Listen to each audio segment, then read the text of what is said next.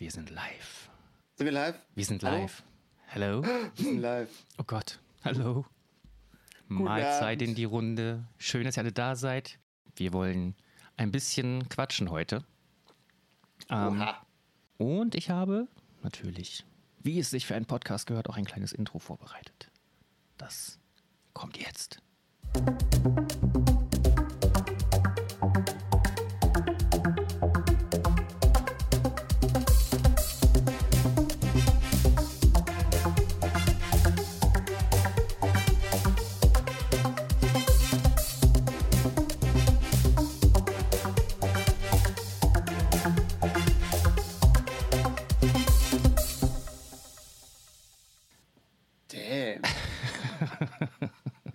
Schönes Intro. Yes. Willkommen hier, Dank. meine Damen und Herren, zu diesem Podcast-Modul. Ihr Moderator, Seppi Grün. Bitte. Ist live für euch da. Alles live. ganz, ganz live aufgenommen. Aber jetzt sind wir tatsächlich live. Und damit willkommen jetzt zur Gesprächsrunde. Mein lieber Tein, du bist mein erster offizieller Gast sozusagen. Darfst mit mir das Ganze hier mit eröffnen. Und Vielen, vielen ähm, lieben Dank, dass ich da sein darf. ja, ich glaube, ich habe mir einen ganz guten Quatschpartner ausgesucht, so für den Anfang. Ja? Ja, also sammeln kann ich immer, ne? Das glaube ich auch. Das weiß ich. Sehr gut sogar. Sehr schön. Ähm, genau. Und zwar geht es nämlich darum, wir sprechen heute über Retro-Spiele und vor allem stellen wir uns die Frage, waren Spiele früher besser? Wie komme ich zu der Frage? Ähm, wenn man sich umschaut, die ganzen, äh, ich sag mal, Remakes und, und ähm, Remaster-Spiele, die jetzt irgendwie alle rausgebracht werden, das, also die werden ja, die überschwemmen den Markt ja geradezu in den letzten Jahren. Ähm, teilweise sehr, sehr gelungene Remakes, teilweise weniger gelungene Remakes. Ähm, manchmal sind die Originale besser als die Remakes. Und ja, da hat sich mir dann die Frage gestellt, hm, wo kommt denn eigentlich dieser ganze Trend überhaupt her und waren Spiele vielleicht früher einfach auch grundsätzlich besser? Gerade wenn man ja immer darüber spricht, ach ja, das Spiel, das war irgendwie so gut und früher und das war so toll. Aber ist es vielleicht einfach nur, naja, das Zurückerinnern, diese Verklärtheit oder gibt es vielleicht wirklich einen Grund und waren Spiele wirklich besser? Mein Also, lieber also erstmal, ja. Also erstmal, erstmal muss ich was loswerden, ne, aus etwas privaten Kreisen. Ich bin sehr, sehr froh, dass wir jetzt heute endlich in der Lage sind, äh, unsere kleine Talkrunde zu eröffnen. Denn äh, ich habe im Umkreis immer so, man quatscht ja untereinander. Ne, habe ich gesagt, oh, jetzt hier am Sonntag ne, bin ich hier mit dem Sebi und wir quatschen über äh, Videospiele, damals, heute ungefähr. Und es ist unfassbar, es ist wirklich unfassbar, wie viele Leute dann gesagt haben, so, äh, ja klar, meine Meinung ist so und so und so. Und äh, ich sehe das so und so und so. Und ich saß dann da immer und dachte mir, kannst jetzt nicht darüber reden. Das musst du dir jetzt aufbewahren. Und ist jetzt gerade so erleichtert, dass wir jetzt dieses Kapitel endlich öffnen, Endlich. dass jetzt meine Meinung auch mal auftun darf. Ja, es ist, es ist krass. Also die Frage ist, also in meinem Umfeld schon Mhm. sehr präsent. Also weil, weil viele Leute halt direkt schon eigentlich eine klare Meinung haben. Wobei ich die deutliche Antwort dieser Frage finde ich gar nicht so hundertprozentig sicher. Ich meine, du hast jetzt gerade schon so, so den Anfang gemacht. Ne? Mittlerweile merkt man ja, ähm, Videospiele, gerade auch alte Videospiele, die kommen ganz gerne nochmal neu auf den Markt in Form einer Remaster oder einem Remake. Ne? Mhm. Das muss man zwar genauer definieren, quasi auf die Frage von wegen Videospiele damals, heute. Eine Remaster-Version ist ja im Prinzip das alte Spiel, halt nur die, das HD-Textur nochmal überarbeitet werden. Genau. Ne? Das heißt, es kann schon kleine Änderungen geben. Dann ist wiederum die Frage, wie ernst nimmt man das? Ist das dann immer noch das alte Game? Ja, nein, vielleicht. Ich glaube, das Final Fantasy VII, ähm, das neue, was jetzt momentan zum Beispiel der liebe Svebu spielt und was du auch gespielt hast, mein lieber Sebi, ähm, ist da ein gutes Beispiel. Mhm. Ja gut, das ist ein Ja. richtiges Remake, ne? Äh, das ist ein Remake, genau. Ja. Äh, ich verwechsel es gerade. Äh, Verzeihung, Verzeihung. Das ist das Remake und der Remaster ist dann ja halt, dass das Spiel in seinen originalen Grundzügen und Geschichtssträngen halt ganz deutlich festgelegt ist. Richtig, also dann Remaster besagt ja eigentlich, dass es das Originalspiel ist, nur mit der aktuellen Engine. Also mit der aktuellen Genau. Grafik-Engine sozusagen, ja. Die Frage ist jetzt, wie weit bewegen wir uns denn nach hinten, wenn wir von alten Videospielen äh, sprechen? Befinden wir uns dann schon in der Retro-Gaming-Szene? Da, das ist eine gute Frage. Also da ist jetzt erstmal die Frage, was ist denn überhaupt genau Retro? Wo, wie definieren wir das an der Stelle? Ähm, es gibt da ja so ein paar offizielle ähm, Definitionen, sag ich mal, aber eindeutig sind die eigentlich auch nicht. Also, ja, man, man, ich sag mal so, grundsätzlich ist ja Retro laut Wikipedia erstmal eine in vielen Bereichen äh, gezielt an ältere Traditionen oder Merkmalen äh, epigonal anknüpfende manieristische Erscheinungen. Also so wird es in Wikipedia beschrieben. Also letztendlich Trends, die aus vergangenen Tagen ähm, sind mit besonderem kreativen Einfluss. Mhm. Und eine eigene Handschrift irgendwie haben. Die, ja, das ist also alles, was so grundsätzlich erstmal Retro ist und dann später wieder aufkommt zu späteren Zeiten. Ähm, also, beim Retro Gaming wird eigentlich nochmal ganz speziell auf so die Spiele aus den 70ern bis 80ern ähm, hingezielt. Ähm, aber es gibt eben auch eine große Bewegung, die auch in die 90er noch mit reingeht. In die 90er Jahre. Also sprich weit über Pong hinaus, sondern dann wirklich schon in die Nintendo-Ära, äh, PlayStation-Ära, ähm, ja, bis hin zu den 3D-Spielen. Ja, also, also äh, der liebe Panda sagt schon, Back to the Roots, alles ab Pong. Ne? Also das ja. passt ja im Prinzip quasi Ende der 8-Bit-Ära, ne? wie wir alle klein angefangen sind und die Spiele selber aufsetzen mussten. So Klassiker wie, wie Pong und Froggers, ne? Ja, das sind dann das wirklich so die richtigen, richtigen Klassiker, die richtigen Retro-Spiele, ja. Ja. Ja. Ich persönlich also, würde aber auch äh, sagen, also alles, was ich sozusagen in der Kindheit gespielt habe, alles, was in den 90ern war, sprich ähm, ist eigentlich schon Retro für mich.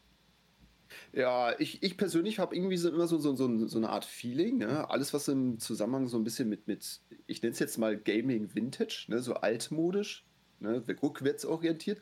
Es gibt ja zum Beispiel sehr viele ähm, Starterprojekte oder auch andere Spiele, ne? wo man dann sagen würde, äh, wurde jetzt, keine Ahnung, ich sag jetzt mal Lapidar 2022, ne, wurde es kreiert und es hat diese Pixel-Grafik, das finde ich immer retromäßig. Mhm. Das Spiel an sich ist nicht retro, aber es hat halt Retro-Charme, was halt total meinen Geschmack anspricht. Ne? Also sowas finde ich immer super klasse. Also sowas wie Minecraft? Minecraft ist jetzt ein bisschen schwierig. Es hat ja schon irgendwo Retro Gerade, weil man hat das Gefühl, die arbeiten mit Pixeln, aber das Design von Minecraft ist ja mehr so dieses, äh, wir orientieren uns jetzt nach Blöcken, ne, zusammengefasst. Mhm. So ein bisschen Lego-Charme, wenn man meint. Das passt jetzt nicht hundertprozentig in den Retro-Kreisen, aber ich habe letztens ein Spiel gespielt, Shovel Knight, und das Spiel ist ja zum Beispiel von 2010. Okay, ja, ja. stimmt. Das, das ist schon mal ganz cool gemacht.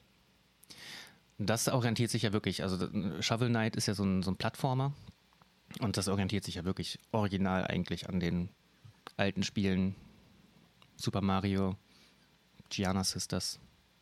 Ja, also Shovel Knight auf jeden Fall. So vom Gameplay her merkt man sofort, alles klar, ist ein bekanntes Konzept. Also ich will jetzt nicht sagen, ist ein alter Hut, ne, aber ähm, das ist schon krass. Allein wenn ich überlege wegen den Soundtracks, die sind so sehr nostalgisch. Also ist irgendwie, also ist cool gemacht für die, die es kennen, ne? Ähm, wurde damals mit, ähm, wie hieß denn das? Ich glaube, Fami Studios. Das sind so NES, typische NES-Tracks, wo man dann sagen würde, ja cool, wenn ich mir die Musik von Shovel Knight anhöre, dann bin ich direkt in meiner Kindheit. Wie ich da vor dem alten NES dann quasi das Spiel gespielt habe. Mhm. Aber du spielst ja zum Beispiel auch, ähm, ja auch gerne die alten Zelda-Spiele. Hast du ja auch gerne, oder hast du jetzt mal also durch, durchgespielt, sage ich mal so. Oh ja, oh ja. Ja, ja, ja, ja, ja, ja, auf jeden Fall. Äh, das, letzte, das letzte, was in dieser Branche dann passen würde, wäre ja, SNES e Link to the Past. Mhm. Ja. Ne, war dann damals auf der Super Nintendo und äh, den nachfolgenden Teil, den ich danach gespielt habe, war ja auf der N64, aber das kann man dann ja nicht mehr unbedingt als Retro bezeichnen, weil das, glaube ich, eines der ersten Teile war mit, aus, für die, zumindest aus dem Zelda-Universum mit 3D-Grafiken. Mhm. Was auch tatsächlich ja. zwar sehr gehypt wird, aber auch umschritten. Mhm, wirklich? Also, ich sag's mal so: Der Großteil der Leute sagen, Ocarina of Time, Hammer. Ich, ich gehöre auch dazu. Ich fand das Spiel super geil und das hat meine Kindheit geprägt. Mhm. Aber ich hatte mir letztens von jemandem so ein bisschen ein kritisierendes Video mal angeschaut und er kritisiert jetzt nicht die Storyline an sich oder sondern eher das Spielkonzept als solches, die Art und Weise, wie die Spiele herangetastet werden. Ähm, jetzt komme ich so ein bisschen, bisschen zwar aus dem Leitfaden raus, aber ist ja trotzdem eigentlich mal ganz interessant. Damals, als man Video, alte Videospiele gespielt hat, hat der Spieler ohne Text gelernt, die Mechaniken des Spiels zu nutzen. Das heißt, er hat selber Initiative ergriffen und hat Möglichkeiten rausgesucht, um diverse Situationen und Problematiken zu meistern. Mhm. Zum Beispiel äh, Mega Man X auf der Super Nintendo ist zum Beispiel so ein schönes Beispiel. Da gab es den Walljump. Ne? Du springst mit deinem Männchen gegen die Wand und dann kannst du dich von der Wand abspringen. So. Die Macher des Spiels haben sich überlegt, okay, wir wollen dem Videospieler die jetzt die Möglichkeit geben, dass er diese Mechanik selber herausfindet, ohne dass wir sagen, hey, lauf gegen die Wand und drücke dann Jump. Ne? Also haben die quasi so eine Baustelle eingerichtet, wo quasi Mega Man in einen Spalt reinspringt und keine Möglichkeit hat, aus diesem Spalt zu entfliehen, aber auch nicht sterben kann, außer er lernt diesen Walljump. Und irgendwann kommt so dieser, dieser Effekt, wo man dann halt verzweifelt einfach gegen die Wand springt und dann auf einmal aus, aus Versehen oder aus Unfall mäßig halt diesen Walljump herausfindet. Mhm. Und das hat so diesen positiven Effekt, wo man sagt, boah, geil, das habe ich herausgefunden, boah, super cool. Und moderne Spiele neigen dazu dann, ja, man kennt ja halt dieses typische Tutorial, ne? Willkommen in der Welt von hm, XYZ, ne? Drücke die linke Maustaste, um dich von A nach B zu bewegen oder mit Rechtsklick schießen, weißt du, solche Geschichten. Absolut. Das heißt, die Entwicklung von Spiele damals bis heute hat auch so einen pädagogischen Grad, ne? Das mag man ja gar nicht meinen. Also es ist schon, es kann echt sehr deep gehen. Ja, also das ist mir auch aufgefallen. Ich habe mir das ja auch mal ein bisschen angeschaut und das ist auch eine der Hauptpunkte, die mir aufgefallen sind, die Spielerführung. Die mhm. ist, ähm, die hat sich in den letzten Jahren halt wirklich eben so gesteigert, ähm, die war früher einfach nicht vorhanden. Man hat, man wurde einfach dahingesetzt, hier ist das Spiel, da ist dein Held, da ist das, da ist dein Level und viel Spaß. Sieh zu. Und dann find's raus. Ja. Ja, wenn man das jetzt mal zum Beispiel vergleicht mit ähm, ähm, boah, passende Mechaniken, keine Ahnung. Es ist halt auch, wenn man den, den Grad mal vergleicht, ne, Textboxen, wie, wie textlastig sind Videospiele geworden.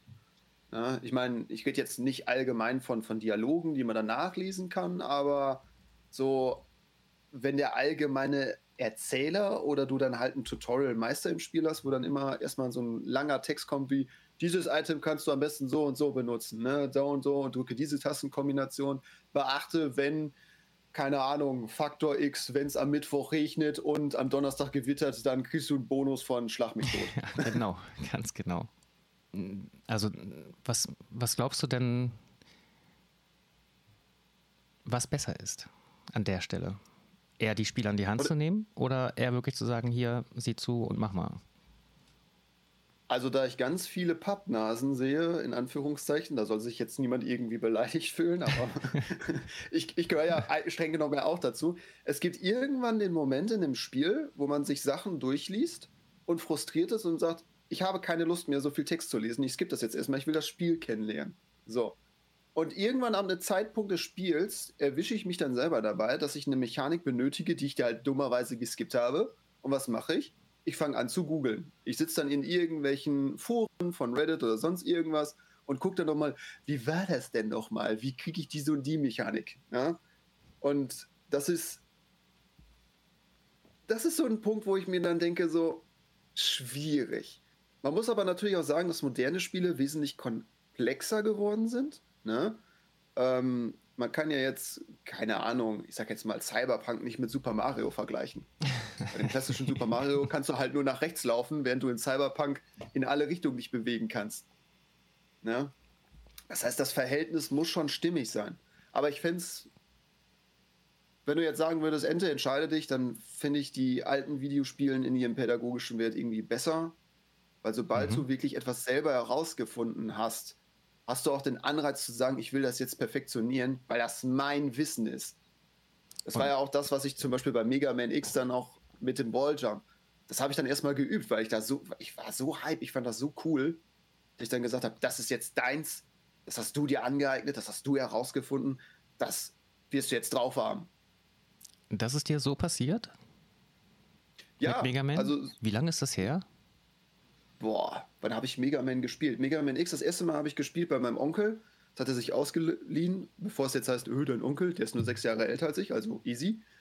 Und ähm, der hat das ähm, Spiel gehabt und irgendwann kam so der Moment, wo er dann sagte, weißt du was, ich muss jetzt gerade eh Hausaufgaben machen, tob dich aus, spiel eine Runde, ne? neuer Safe und gut ist. Jetzt muss man fairerweise sagen, ich habe oft die alte, äh, ähm, die Angewohnheit gehabt, ähm, kennt bestimmt auch jeder, erstmal zugucken. Ne? Der kleine Bruder guckt dem großen Bruder zu, in dem Fall Ente guckt seinem Onkel zu.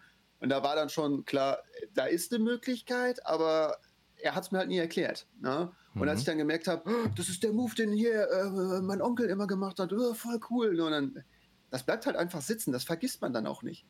Anstelle, dass du dir dann irgendwie drei Chatboxen durchliest und überlegst, wie war die Mechanik nochmal. Vor allen Dingen, ob du jetzt sagst, ich probiere das einfach aus, oder unter der Prämisse, ich lese mir den Text nochmal durch. Das ist ja was ganz anderes. Und er hat ja auch eigentlich pädagogischen Wert, wenn man es jetzt in der Schule sieht. Learning by doing ist effektiver, als zu sagen, ich lese mir jetzt den Text durch und sage, ja, cool, kann ich wiedergeben. Und die Erinnerung ist, ähm, brennt sich besser ein, offensichtlich. Ich meine, dass, du Ja, dir, stimmt. dass dir so ein kleines Erlebnis, ich meine, du hast eine kleine Mechanik rausgefunden. Und das weißt du jetzt halt immer noch. Du hast halt rausgefunden, wie er Wände hochsprengt. So, das ist dir so, so in Erinnerung geblieben. Jetzt überleg mal bei aktuelleren Titeln zurück, ähm, dass du da, wenn du da irgendwas rausgefunden hast, und ich meine jetzt wirklich irgendwie so eine Kleinigkeit wie eine Mechanik, kannst du dich daran irgendwas erinnern? Boah. Äh. Nee. Nee. Was war denn, was war denn der letzte Moment, wo ich sagen würde, boah, geil, ich kann das so und so machen? Ähm. Warte mal. Bewegen wir uns jetzt mal von Zelda weg. Das war Horizon Zero Dawn. Ich glaube, der letzte Moment war, wo ich. Was war das denn noch? Ach, wie ich diese, diese ähm, mechanischen Tiere äh, quasi übernehmen kann, dass sie nach meiner Pfeife tanzen. Ich hatte da ein Tutorial, wo es dann Mhm. hieß, ja, äh, musst du so und so und so machen. Das war eigentlich von der Mechanik auch nicht schwer. Aber erstmal war in meinem Kopf so, ich habe jetzt keine Lust mehr, das alles durchzulesen. Außerdem möchte ich farmen. Das heißt, ich interessiere mich dafür nicht, dass ich die bekehre äh, bzw. übernehme oder hacke. Und dann irgendwann kam der Moment, wo die Gegner dann so schwierig waren, dass man schon Unterstützung besser sich einholen musste. Und dann saß ich da erstmal und dachte, shit, wie machst du das jetzt? Ach so, okay. Und dann habe ich mich so langsam rangetastet und stattdessen, dass ich die quasi hacke, habe ich sie getötet. Mit einem Assassinenangriff. Ja, GG. Ach cool. Aber am Ende, du musst es da ja schon überlegen und das ist dir bei Weitem nicht so ein Gedächtnis. Und ich denke mal, in fünf Jahren wirst du dich vermutlich gar nicht mehr daran erinnern können. Nee, nee, nee. Das ist, das ist halt so. Es ist, ähm, Das ist einfach ein ganz, ganz anderes Erlebnis irgendwie in dem Moment. ja, genau, das ist es nämlich. Ja, eben. Das ist wirklich was Emotionales. Also, was mir halt wirklich auffällt, ist, dass Menschen heutzutage immer mehr na, auch nach, nach, ähm, ja, nach einer guten Story einfach auch verlangen. Also, wenn ich mir jetzt irgendwie die Spiele aus den 90ern angucke, mal ganz ehrlich, storytechnisch ist da eigentlich nirgendwo viel weit, weit hergeholt. Da ist wirklich nicht viel. Aber das braucht es irgendwie auch nicht. Und so, die Spieler haben sich von meinem Empfinden her damals wirklich komplett auf die Mechaniken konzentriert, wirklich auf das Spielerlebnis an sich, auf die Welt und nicht auf, nicht auf die Geschichte. Die Geschichte war eigentlich immer zweitrangig. Außer jetzt Das- natürlich sowas wie Monkey Island, das stimmt natürlich klar. also alle Story-Spiele, ne, Grafik-Adventures, ähm, Point-and-Click-Adventures, na klar, da war die Story natürlich auch was bisschen wichtiger. Aber ansonsten sag ich jetzt mal so, ja, Actionspiele, Jump'n'Run und dergleichen. Ähm, wen hat denn da die Story interessiert? Mal ganz ehrlich. Ich glaube, Also ich habe ich hab bestimmt ein, Jahr- mindestens ein Jahr gebraucht, bis ich rausgefunden habe, dass man bei Super Mario eine Prinzessin rettet. Das, das, das ist wahr. Ich glaube, dass ähm, in erster Linie müsste man natürlich erstmal genau überlegen, wie, wie alt waren wir damals? Ne? Mhm. Ich sag mal so, als, als Kurzer bin ich ehrlich, da waren mir die Geschichten völlig egal. Ne, ich habe die Mechaniken gesehen, ich habe die technischen Möglichkeiten gesehen, Power-Ups und etc. pp. Und das ist ja das, was einen begeistert hat. Und es gab aber schon Videospiele, die Story-Relevanz hatten, wo man dann, wenn du auf die Story nicht aufgepasst hast, dass du auch nicht weitergekommen bist. Ich sehe zum Beispiel, ähm, ich habe ja jetzt momentan so, bin ja, habe ich äh, einen Streamer im Auge, wo ich ganz gerne abhänge und der spielt momentan äh, Might and Magic. Und Might and Magic ist im Prinzip auch so, du hast eine Heldentruppe, die du zusammenbaust, so ein bisschen Retro-Grad D&D im digitalen Stil, ne? Und da wird auch eine Geschichte erzählt. Und wenn du dieser Geschichte nicht folgst, dann bist du tatsächlich verloren in dem Spiel. Aber ich sag mal so, als, als Kleinkind, äh, beziehungsweise nicht als Kleinkind, aber als, als Kind oder junger Teenager, da hätte ich mich nicht gefunden, weil einfach ich auch diese Flut an Textinformationen nicht verarbeiten konnte. Aber ich gebe dir da auf jeden Fall recht, gerade so bezüglich auf der Konsole, ne? Man kennt es ja eigentlich, Klassik, Nintendo, Super Nintendo oder die gute Sieger von damals, ne? Mhm. Da waren Mechaniken anders ausgeprägt. Videospiele auf dem PC damals waren eher dann eine Ware, glaube ich, für Erwachsene, die gesagt haben, Gott, ich lese mir das jetzt durch, ne? die Zeitung für heute ist erledigt, jetzt äh, daddeln wir ein bisschen. Schön gesagt. Und eigentlich waren irgendwie Spiele streng genommen auch viel kürzer. Also so von dem, was ich zumindest früher gespielt habe, eben so diese Jump'n'Run-Spiele, Super Mario, Tiny Toon Adventures und so weiter, ähm, die sind unglaublich kurz, wenn man die wirklich durchspielt.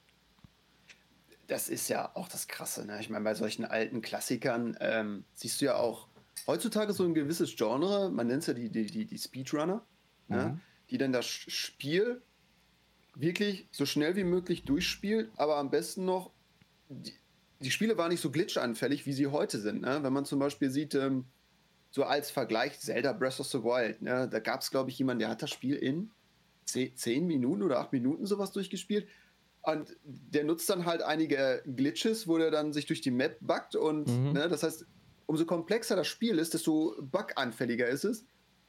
Und ja, wenn ich dann so überlege, zum Beispiel Super Metroid aus der Super Nintendo, da gibt es ja echt super viele Leute, die da einen Speedrun ausmachen. Mhm. Also schon, schon anderes Metier.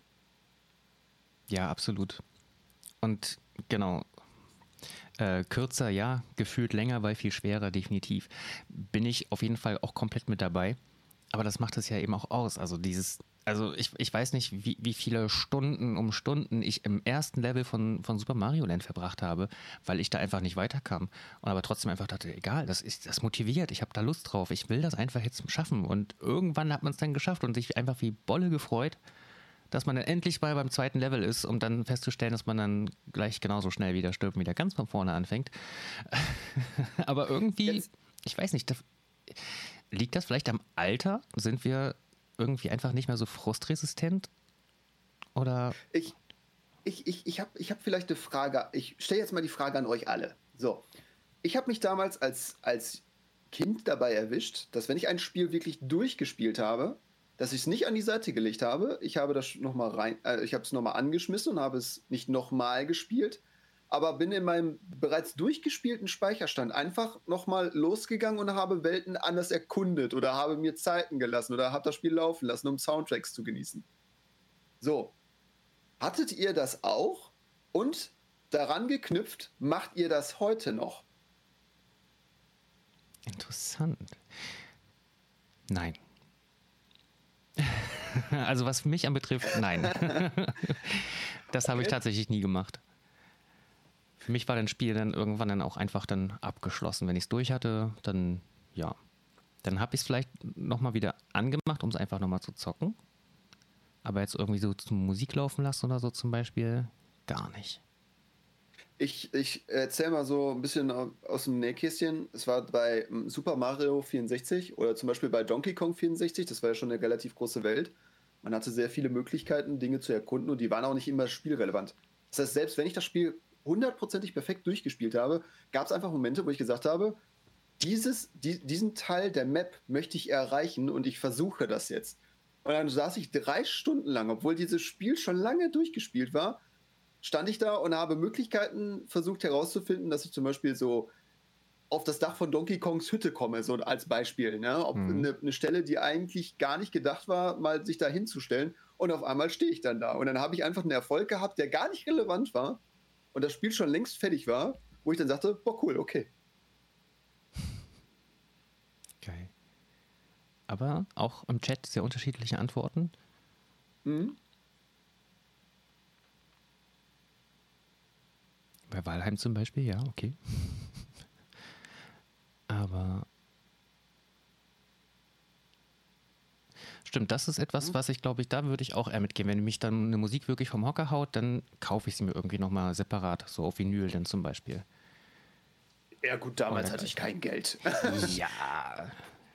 Ich hatte das Spiel, also äh, ich brauchte mehr nicht. Dann äh, lief halt der Fernseher und der Track lief.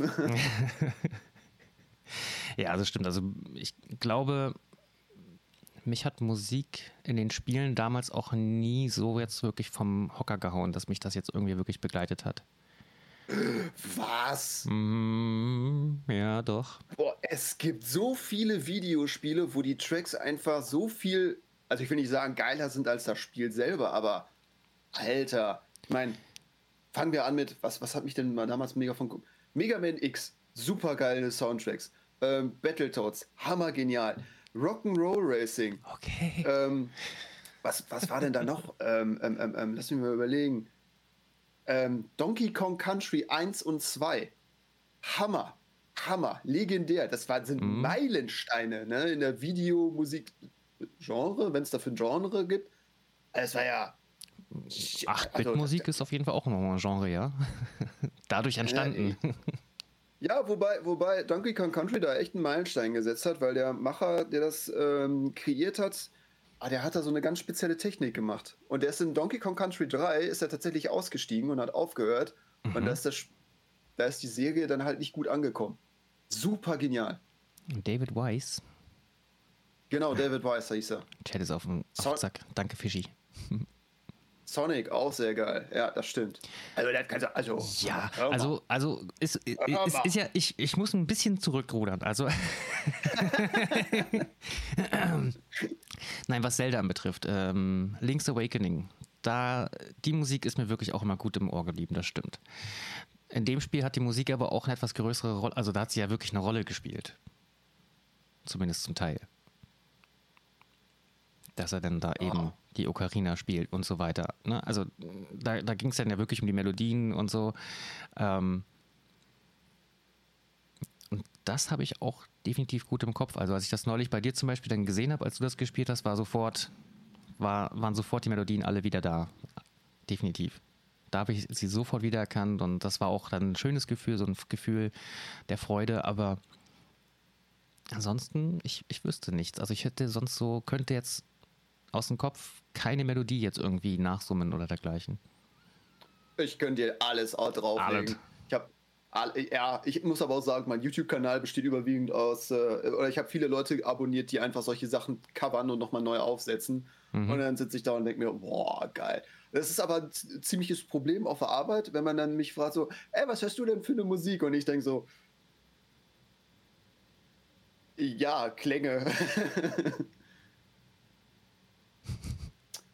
Ah, auch, auch eine sehr interessante Frage. Äh, was Der ich Panda, die von Panda. Ich hatte, habe so schöne Erinnerungen an Spiele aus mhm. der Vergangenheit. Dann habe ich den Fehler gemacht und diese nochmal gespielt. Vieles, sehr vieles, wie auch immer, verromantisiert, weil es damals etwas Besonderes war. Aus heutiger Sicht aber eher Kategorie Oh my fucking God, please don't. Aha. Also das heißt, man hat quasi Spiele in guter Erinnerung, sagt, boah, weißt du was, ich spiele es jetzt einfach nochmal, aufgrund des Nostalgieverhältnisses oder was auch immer. Und als man es dann nach heutiger Perspektive nochmal neu spielt, dass man dann sagt, oh mein Gott, was habe ich mir da angetan damals? Auf der äh, Schiene bin ich ja auch. Da bin ich ja auch. Wirklich? Ja. Also, ähm, wenn ich mal wirklich nochmal ein Spiel wieder anfasse, und deswegen bin ich ja eben auch mit drauf gekommen, ich habe ja wirklich bei Steam und auch bei GOG gibt es ja wirklich diverse Spiele, die wirklich ja einfach noch im Original so sind wie von früher. Und dann denke ich mir, ja geil, endlich kann ich wieder äh, Kommando spielen, ich kann Tomb Raider spielen und dann fange ich das wieder an und dann denke ich einfach nur, oh mein Gott, die Steuerung, die ist ja grausam. Das ist ja, das ist ja eine Zumutung. Das ist ja, das kann man überhaupt nicht spielen. Echt? Ja. Also es ist ich sag mal so, ähm, es geht schon damit los, also bei, bei Tomb Raider ist mir das wirklich stark aufgefallen, ich kam überhaupt nicht damit zurecht, weil die Steuerung nicht auf den Tasten WASD war, sondern auf den Cursor-Tasten. Damit geht schon los. Okay. Das ist, es klingt zwar bescheuert, aber damit kommt man heutzutage kaum noch zurecht. Lauf, lauf mal bitte mit der rechten Hand sozusagen. Also steuer mal, ne, wenn du jetzt vor der Tastatur sitzt und du hast ja eigentlich in der rechten Hand deine Maus und in der linken Hand die Tastatur. So. Jetzt, möchtest, jetzt, jetzt sollst du aber plötzlich deine Maus loswerden und nur noch mit der Tastatur steuern. Und äh, ja, mit der rechten Hand sollst du jetzt auf einmal die Bewegung machen und mit der linken Hand dann plötzlich die Aktion. Also eigentlich komplett verkehrte Welt. Okay. Ja, ja. Und die Steuerung zu ändern gab es damals noch nicht? Nein. Oh, damn. Also ich hatte es wirklich noch mit, mit Tomb Raider 2 versucht und ich habe es nicht mal über den äh, Trainingslevel hinaus geschafft. Es gibt da ja so, so, wirklich so ein Trainingslevel einfach im Haus. Ähm, ich habe diesen Parcours nicht geschafft. Also das ist die Stelle, wo man den Butler in die, in die Tiefkühltruhe da einsperrt oder wie war das? Ja, da kann, genau, das geht dann auch nicht. genau. Aber erstmal ist man da ja so draußen und dann sind da so verschiedene Hindernisse, wo du denn, ähm, es geht schon damit los, dass man einfach wirklich vom einen Block zum nächsten springen soll. Ich habe das nicht hinbekommen. Es klingt bescheuert, aber ich habe das nicht geschafft, weil die Verzögerung, also es ist irgendwie eine, eine Verzögerung da, die Steuerung ist nicht so präzise, wie man es heute gewohnt ist zum Beispiel. Das ist so krass. Und da dachte man früher wirklich, boah, so eine gute Steuerung und ich kann ja so, so präzise hier überall, ne, dass ich hier mich da an Wänden langhangeln kann und hier rüberspringen kann und dahin komme. Ähm, und heute frage ich mich, wie habe ich das damals geschafft, hier auch nur irgendeinen Meter weiter zu kommen? Das ist unglaublich. Hm, klingt aber in erster Linie so, als wäre die Frustgrenze da bei dir dann schon ziemlich niedrig, weil der damalige Xavier ja. hat es ja durchgezogen, oder nicht? Ja, ich habe Tomb Raider 2 damals geliebt. Ich habe es geliebt. Crazy. Ich habe das, das, also allein den Venedig-Level, den habe ich so oft gespielt und den habe ich auch wegen der Musik gespielt, aber das war ja, da war die Musik nicht original von Tomb Raider. Das war ja nur ein klassisches Stück eigentlich. Aber ich fand's geil und immer wieder gespielt deswegen. Also ich, um da jetzt mal dran anzuknüpfen, ich habe auch sehr, sehr viele, ich nenne es immer Golden Games, ne, von damaligen goldenen Zeiten auf GOG gekauft. Mhm. Und ähm, durchgespielt habe ich sie nicht, aber ich habe sie sehr gerne gespielt. Die letzten Spiele, die ich gespielt habe, waren ja zum Beispiel Heroes of Might and Magic. Ne, mhm. Wenn ich merke, ich habe einen blöden Tag und will irgendwie runterkommen, dann spiele ich sehr gerne Heroes of Might and Magic, auch heute noch. Siedler 3 habe ich angezockt gehabt, da habe ich einige Kampagnen, äh, nicht Kampagnen, aber einige äh, Missionen durchgespielt. Und ähm, was war das denn noch? Dungeon Keeper 2. Dungeon Keeper 2. Mhm. Habe ich durchgespielt. Ja, mhm. weil äh, als Kind so Strategiespiele in Anführ ja, Strategie passt eigentlich schon. Äh, da war ich nicht so gut drin und dachte, boah, du bist jetzt, du bist jetzt ein alter Sack, das kriegst du jetzt diesmal hin. Und tatsächlich. es, es, ist dann auch manchmal eine Chance, ne? dass man dann sagt, ich habe das damals nicht durchgespielt gehabt, ich finde das Spiel aber cool, aber war nicht geduldig genug oder das Spiel war zu komplex. Ne? Aber gerade da finde ich es jetzt interessant, ähm, weil das ja teilweise auch Titel sind, also so wie jetzt zum Beispiel auch äh, Heroes of Might and Magic, wo es ja wirklich schon sehr viel aktuellere Nachfolger gibt. Warum greifst du trotzdem zu dem Alten? Ähm, ich glaube, in erster Linie ist es für mich so emotionale Bindung, aber auch die Art und Weise, wie ich das Spiel kennengelernt habe. Ähm, es gibt ja zum Beispiel Heroes 1 und 2. So. Mhm. Aber den dritten Teil war so dieser Moment, wo mein Onkel gesagt hat: Boah, komm, das ist äh, rundenbasierend, du kannst da mitspielen. Spiel mit, Junge. Ne? Und dann habe ich halt einfach mal mitgespielt. Und da sind so viele positive Erinnerungen. Wir haben das Spiel wirklich, wirklich sehr, sehr lange gespielt. Ich glaube, fünf Jahre lang. Ich habe meine kompletten Sommerferien bei meiner Oma verbracht und ähm, habe dann äh, zusammen mit meinem Onkel ständig Heroes of Might and Magic gespielt. Ähm, und obwohl es 1 und 2 gab, die eigentlich genauso pixelig süß waren, in Anführungszeichen, und die Spielmechanik dieselbe war, war es immer der dritte Teil. So. Teil 4 habe ich eine Chance gegeben, aber dann gab es auch irgendwann dieser Moment, und das ist dann auch so dieser eigentlich, könnte man schon sagen, Ära-Schnitt, ne, wo es von 2D auf 3D überging. Ne? Die Figuren waren 3D animiert.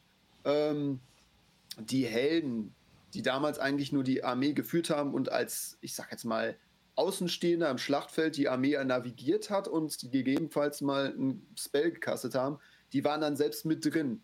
Ne, und das war so ein Punkt, das, das, das hat mich einfach nicht getriggert, das hat mich nicht angesprochen. Mhm. Man hat dann wohl versucht, auf dieser modernen Schiene mit aufzuspringen. Und da gab es auch einen riesen ja, Shitstorm wegen dem Spiel, ne? dass man gesagt hat, das sieht ja grauenhaft aus. Also man wollte schon sagen, wir springen jetzt mit auf die 3D-technologische äh, Schiene mit, aber Heroes 3 hatte so viel Liebe zum Detail und war so schön, dass einfach dieser neue Stil der neuen Erfahrung, Modelle 3D zu kreieren, nicht so gut auslief, wie in Heroes 3 es war. Ne? Und das hat eine Menge zerstört. Wobei die Geschichte, und da kommt dann auch wieder der Streamer, wo ich regelmäßig sitze, hat das Spiel gespielt und dann war ich dann auch auf dem Blöck und habe mir die Story angeguckt und dann dachte ich, klar, macht Sinn, weil sie auch im, im Nachhinein die Story von 3 aus so ein bisschen weitererzählt haben von den Helden. Mhm. Da gab es ja alte Helden, die konnte man dann weiterspielen. Wo ich mir dann auch heutzutage denke, shit, hättest du da der ganzen Sache mal eine Chance gegeben und jetzt habe ich es mir dann auch geholt aber noch nicht gespielt. Ach cool. Ja, aber es ist ähm, ja eben ganz viel, denn auch diese Erinnerung, weil man es eben von früher kennt, ne? dass man das dann wieder anfängt auch. Das ist also wirklich auch eher ja, Verklärtheit eigentlich ganz viel mit dabei, diese Romantisierung. Mensch, ich kenne das von früher, ja. das ist irgendwie, das weckt schöne Erinnerungen, das will ich wieder spielen. Ja, man muss ja jetzt auch sagen, gerade all die Leute, die gerne Videospiele spielen, die haben ja in so kurzer Zeit so technische Erfolge gemacht. Ne? Da kann man schon fast von einem Wunder sprechen. Mhm. Guckt euch das mal an. Ich meine, wir hatten, wir hatten gerade von, von, von, von hier äh, Pong und Froggers gequatscht. Ne? Und jetzt die letzten Spiele, was wurde denn das letzte Mal auf den Markt geschmissen? Star, einen neuen Teil von Star Wars, irgendwie so, war da was, ne? Mhm. Jedi Survivor, ja. Ja, das ist ja. Äh, grafisch ein kleiner Sprung, könnte man sagen, ja, doch, durchaus. Ja, und das ist schon krass. Und wir sind Teil von dieser, also wirklich brisanten Entwicklung. Und manchmal muss man einfach stehen bleiben und sagen, was, und rückblickend sagen, boah, was haben wir eigentlich alles erreicht und was ist überhaupt passiert? Ne, man muss ja sagen, Videospiele spielen ist ja jetzt nicht mehr mittlerweile gleich Videospiele spielen. Ne? Es haben sich auch sehr viele andere Konsequenzen daraus entwickelt. Zum Beispiel, und ja, ne, Grüße gehen raus an Cakes Creator, mit der ich das Thema schon öfters angesprochen habe, aber aufgrund des Podcasts mich erstmal zurückgehalten habe. Thema Motion Sickness.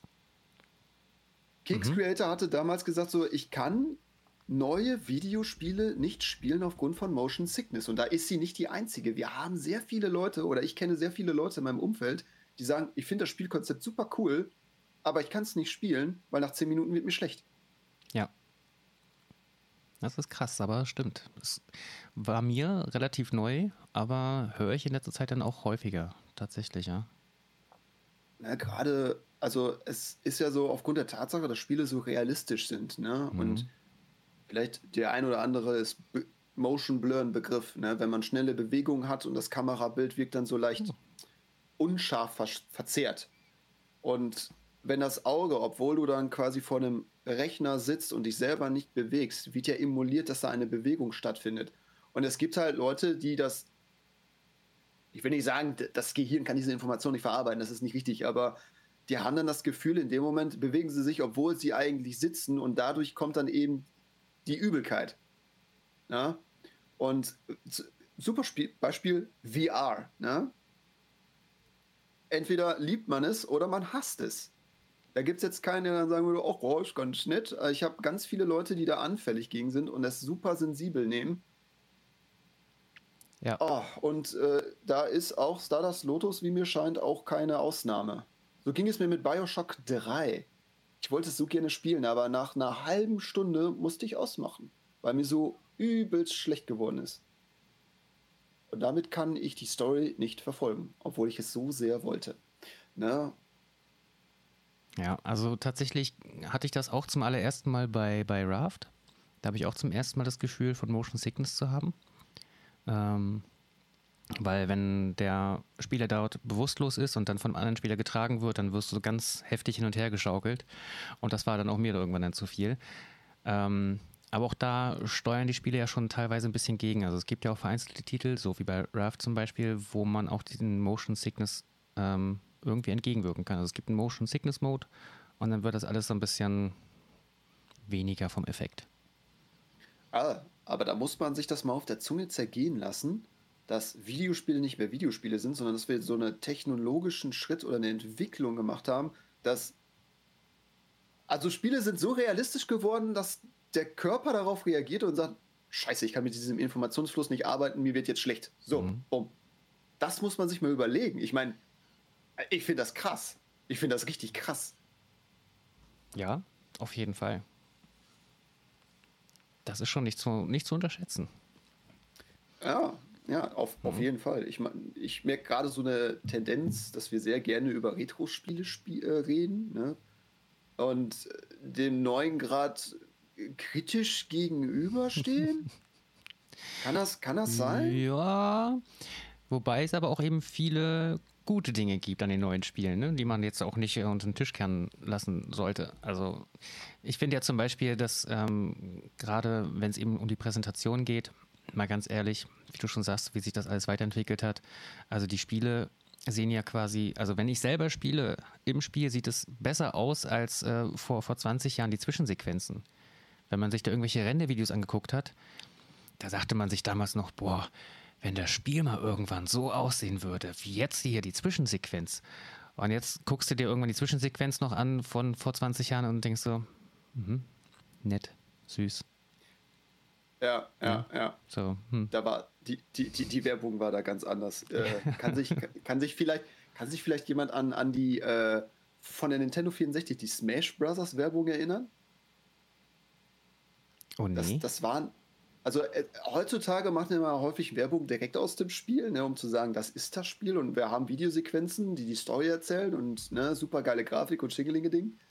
Und bei, auch bei, das erste Mal, als, als Super Smash Bros. rauskam, da hat man Leute in Kostümen gesteckt, in so einer quietschbunten äh, Teletubby-Welt und die haben sich dann gegenseitig verhauen. Wie geil. Also es war wirklich, es war wirklich rustikal, nicht billig, aber rustikal gemacht aber die Message kam halt rüber, dass du endlich Charaktere spielen kannst. Cross, also ne, so, so, so, so ähm, Crossover-mäßig, die sich gegenseitig verhauen. Und ich habe diese Werbung so hart gefeiert. Ich meine, die Puppen und die Kostüme, die hatten nichts mit dem Spiel zu tun. Und das war ja auch letzten Endes das, was sehr, sehr häufig rüberkam, dass man, wie du schon sagtest, sich Werbung angeguckt habe, die etwas im Nachhinein anders produziert wurde und nicht das, das eigentliche Spiel wiedergegeben hat. Mhm. So gar nichts dann davon, ja. Oder ich, damals auch, ich erinnere mich auch an die World of Warcraft Werbung mit Mr. T. Oh ja. Ne? Mein Name ist Mr. T und das ist mein Nachtelf. Mr. T, es gibt keine Nachtelf-Irokesen. Klappe! genau. Ah, oh, so geil. Und man hat nichts vom Spiel gesehen, gar nichts. Nicht eine Sekunde. oh, das war cool. Weil man einfach, man war sich eben darüber bewusst, dass man einfach die breite Masse mit Spielmaterial nicht erreichen kann. Das war halt einfach nicht hübsch genug, nicht ansehnlich genug. Ich, da musste man schon wirklich im Thema drin stecken. Ich würde mir tatsächlich wünschen, dass gerade Filmindustrie auf diese Sachen zurückgreifen würde, weil häufig sitzt man in Kinos und man hat nur in Anführungszeichen den Trailer. Hollywood sollte sich die Definition von dem Trailer nochmal zu Herzen nehmen. Ja. Und du sitzt dann da und am Ende des Trailers weißt du so, ja, ich habe eigentlich keine Ambition mehr in den Film zu gehen, weil ich jetzt alles weiß. Ich weiß, was Sache ist, ich weiß, wer der Bösewicht ist, ich weiß, dass die Gruppe sich sammelt, dass sie dagegen angehen werden und dass sie vermutlich offensichtlich gewinnen werden. Ja, absolut. Deswegen habe ich mir Trailer angucken auch fast schon komplett abgewöhnt. Ich habe früher sehr gerne Trailer geguckt, inzwischen gar nicht mehr. Ja, also, ja, Melis sagt schon, ne, der Trailer zeigt meist schon alles, alle guten Szenen ja. und das ist super scheiße. Und genau das ist es nämlich, ne? Die guten Szenen sollen die Leute catchen, dass man sagt, oh cool, ich will mehr sehen, aber du hast mittlerweile so einen Tonus, dass du genau weißt, ja, ich habe jetzt alles gesehen. Und das, das, ne, die Werbemaßnahmen von damaligen Videospielen, das finde ich eigentlich immer ganz cool, dass man dann gesagt hat, ja, wir machen jetzt einen anderen Quatsch und bewegen uns vom Spiel halt weg mhm. und zeigen dann halt einfach nur ein paar Schnipsel, ne, so wie Super Mario World 2 glaube ich, war es damals, wo Wario als Bösewicht, ne, der hat ja so diese, diese Hypnose-Augen gesagt hat, so, ja. ihr werdet Mario alle meiden, ne, wir hassen alle Mario. Und blablabla. Vergesst Mario. Mario. ja, genau, und sowas. das war einfach super genial. Also ich fand das, das, das habe ich voll gefeiert. Ne? Ja. Und irgendwie hat er einen dann doch gecatcht, weil man gesagt hat, okay, ich brauche dieses Spiel. mhm. Ach ja. ja. Ach, Nintendo. Warst du auch oh, Mitglied im Nintendo Club? Äh, ich habe ich hab mir regelmäßig, äh, im Nintendo Club selber war ich nicht, aber ich habe mir das, es gab ein Nintendo Magazin, das Zeitschrift. Mhm. Da gab es dann auch zum Beispiel Stories von Yoshi's Island. Aber wenn ich an Nintendo, oh, ich habe eine komplette Liste ne, an Spielen, die ich liebe. Gott. Erzähl, zum was Beispiel. Du, äh, wo soll ich anfangen? Ähm, was habe ich, was, was habe ich gefeiert? Okay, äh, Super Mario, natürlich Zelda, Kirby, Donkey Kong, Metroid, ähm, Turtles in Time, ähm, nimm, nimm, nimm, äh, Pac-Man war auf der NES, ähm, ich glaube, Balloon Fights war auch auf Nintendo. Dann habe ich noch Punch Out, Paperboy, Contra, Street Fighter, ähm, Mega Man natürlich, äh, Tetris, Gauntlet, super geiles Game, was man auch mit mehreren Spielern spielen konnte. Es gab damals ja schon die Option, auf der NES äh, Multiplayer zu spielen, wenn man den richtigen Adapter hatte. Bis zu vier Spielern. Junge. Ach, cool, ähm, ja. Was noch? Secret of Mana, Secret of Evermore, ähm, Uh, okay. Castlevania, okay. Castlevania okay. natürlich ein Klassiker. Und dann haben wir natürlich aber auch, das ist jetzt nur auf der Konsole, Nintendo, ne? Auch Klassiker wie, wie, wie für auf, auf dem Computer wie ähm, ähm, äh, Warcraft, Diablo, ne? Diablo 1. Diablo 1, ganz klar. Also ich könnte, ich könnte da ewig weitermachen. Ich könnte da ewig weitermachen. Erzähl doch mal überhaupt ein bisschen, ähm, wie ist da eigentlich deine, deine, dein, dein Werdegang gewesen? Also ich nehme mal an, wenn ich das jetzt rausgehört habe, du hast halt wirklich mit der Nintendo angefangen, mit einem NES. Ja. Du bist dann lange Zeit bei Nintendo geblieben, hast dann die ganzen Generationen mitgenommen, also Super Nintendo, N64.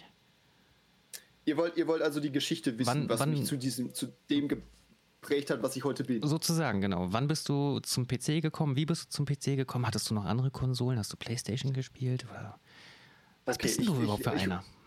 Ich, ich hole jetzt mal ganz weit aus. Ich kann mich noch ganz gut daran erinnern. Es war 1994. Oh. uh.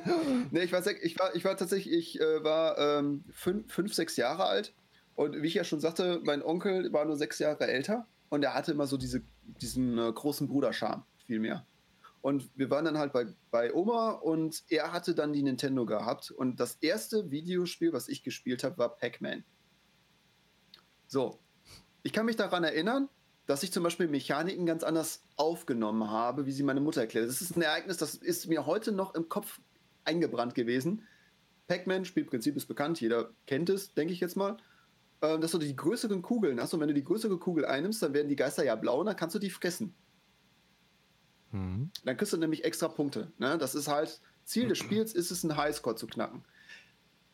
Als Fünfjähriger, der keine Ahnung von Zahlen oder Mathe hat oder Highscore nicht definieren kann, der wollte einfach nur die Welten durchspielen, um ins nächste Level zu kommen. Also fand ich diese Mechanik von diesen großen Kugeln, wo die blauen Geister dann langsam laufen, habe ich folgendermaßen verstanden. Cool, nimmst du die großen blauen Kugeln, gehen die Geister vor dir weg und laufen langsam. Aber ich kam nicht auf die Idee, die zu fressen weil ich fand das ja Quatsch, die zu fressen, damit die direkt zum Start wieder gehen und direkt wieder auftauchen. Das heißt, vom Zeitgefühl habe ich gesagt, nö, ich lasse die lieber die ganze Zeit in diesem Fresszustand sitzen, damit die mir nicht auf den Geist gehen und nicht in Ruhe alle anderen Kugeln und Punkte fressen kann. Und meine Mutter stand dann da und sagte, Junge, du musst, wenn die Geister blau sind, musst du die aufnehmen, weil dann kriegst du extra Punkte. Und ich habe wirklich echt verbufft im Alter von fünf Jahren meine Mutter angeguckt und gesagt, ich will aber keine Punkte haben. Ich will das Spiel durchspielen. Das heißt, das Verständnis und die Mechanik, die wurde dann anders durchgespielt und meine Mutter okay. saß da und denkt sich, wie dumm ist der? so nach dem Motto. Und für mich war es nur wichtig, Level für Level weiterzukommen, damit ich halt weiß, so, was für andere Labyrinthe ging es. Aber ich bin jetzt wieder abgedriftet. Ich bin angefangen mit dem Nintendo. Dann habe ich gespielt Super Nintendo. Dann im Teenageralter war ich auf der N64. Dann haben wir einen Sprung gemacht zu der PlayStation 2. Mit meinem ersten Zivildienstgehalt habe ich mir einen äh, Xbox One geholt.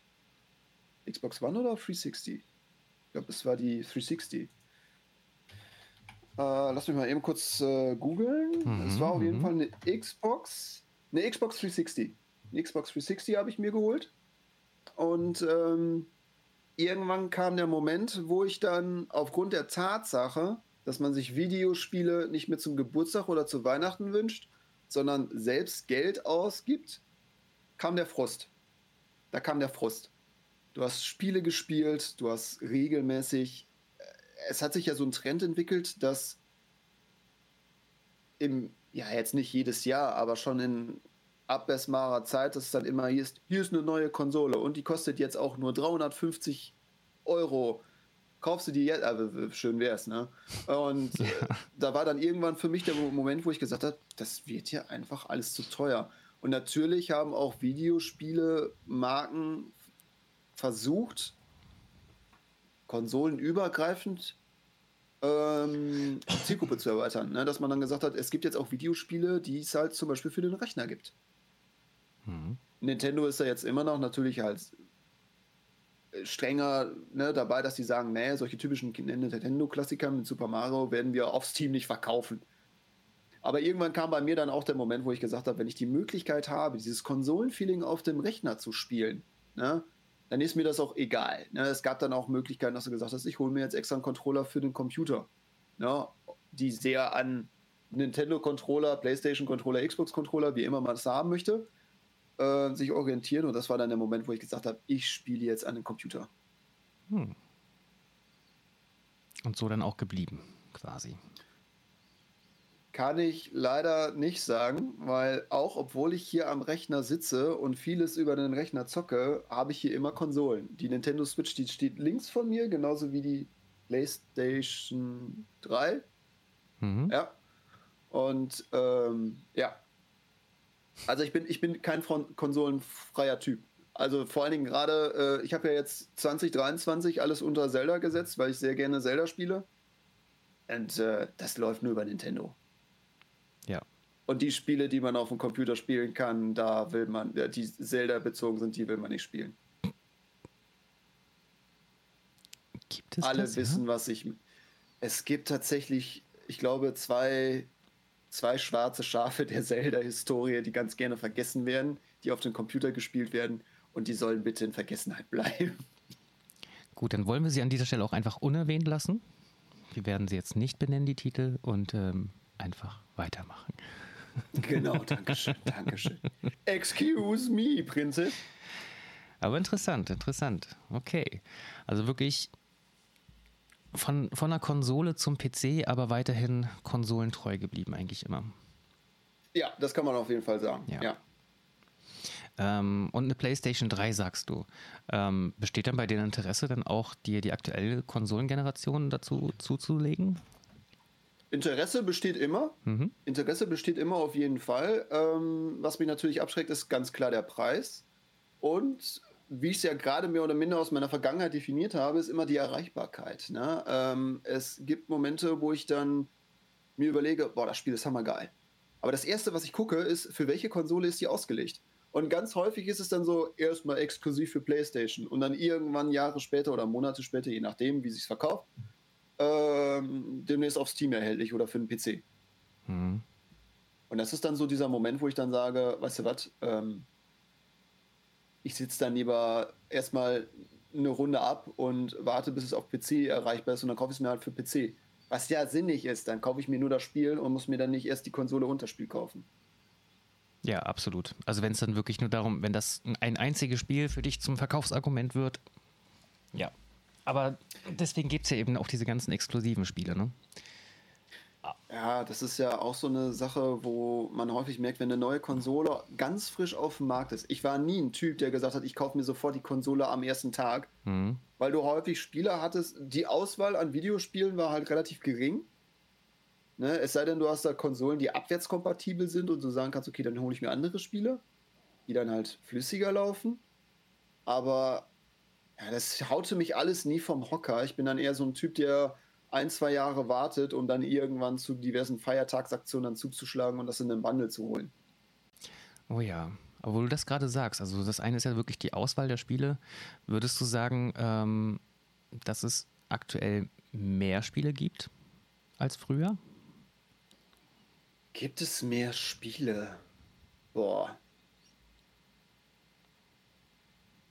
Also ich will jetzt mal gar nicht jetzt so diese äh, ganzen, bei Steam jetzt so die ganzen Indie-Spiele und so weiter mit reinzählen, sondern ähm, ich würde jetzt mal wir können ja gerne auch mal wirklich erstmal bei den Konsolen bleiben. Also gerade wenn wir jetzt so Richtung Nintendo gucken, ähm, würdest du sagen, dass der Markt da heutzutage größer geworden ist?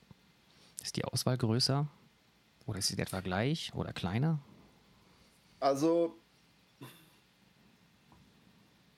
da muss ich jetzt mal, ich muss jetzt mal kritisch hinterfragen.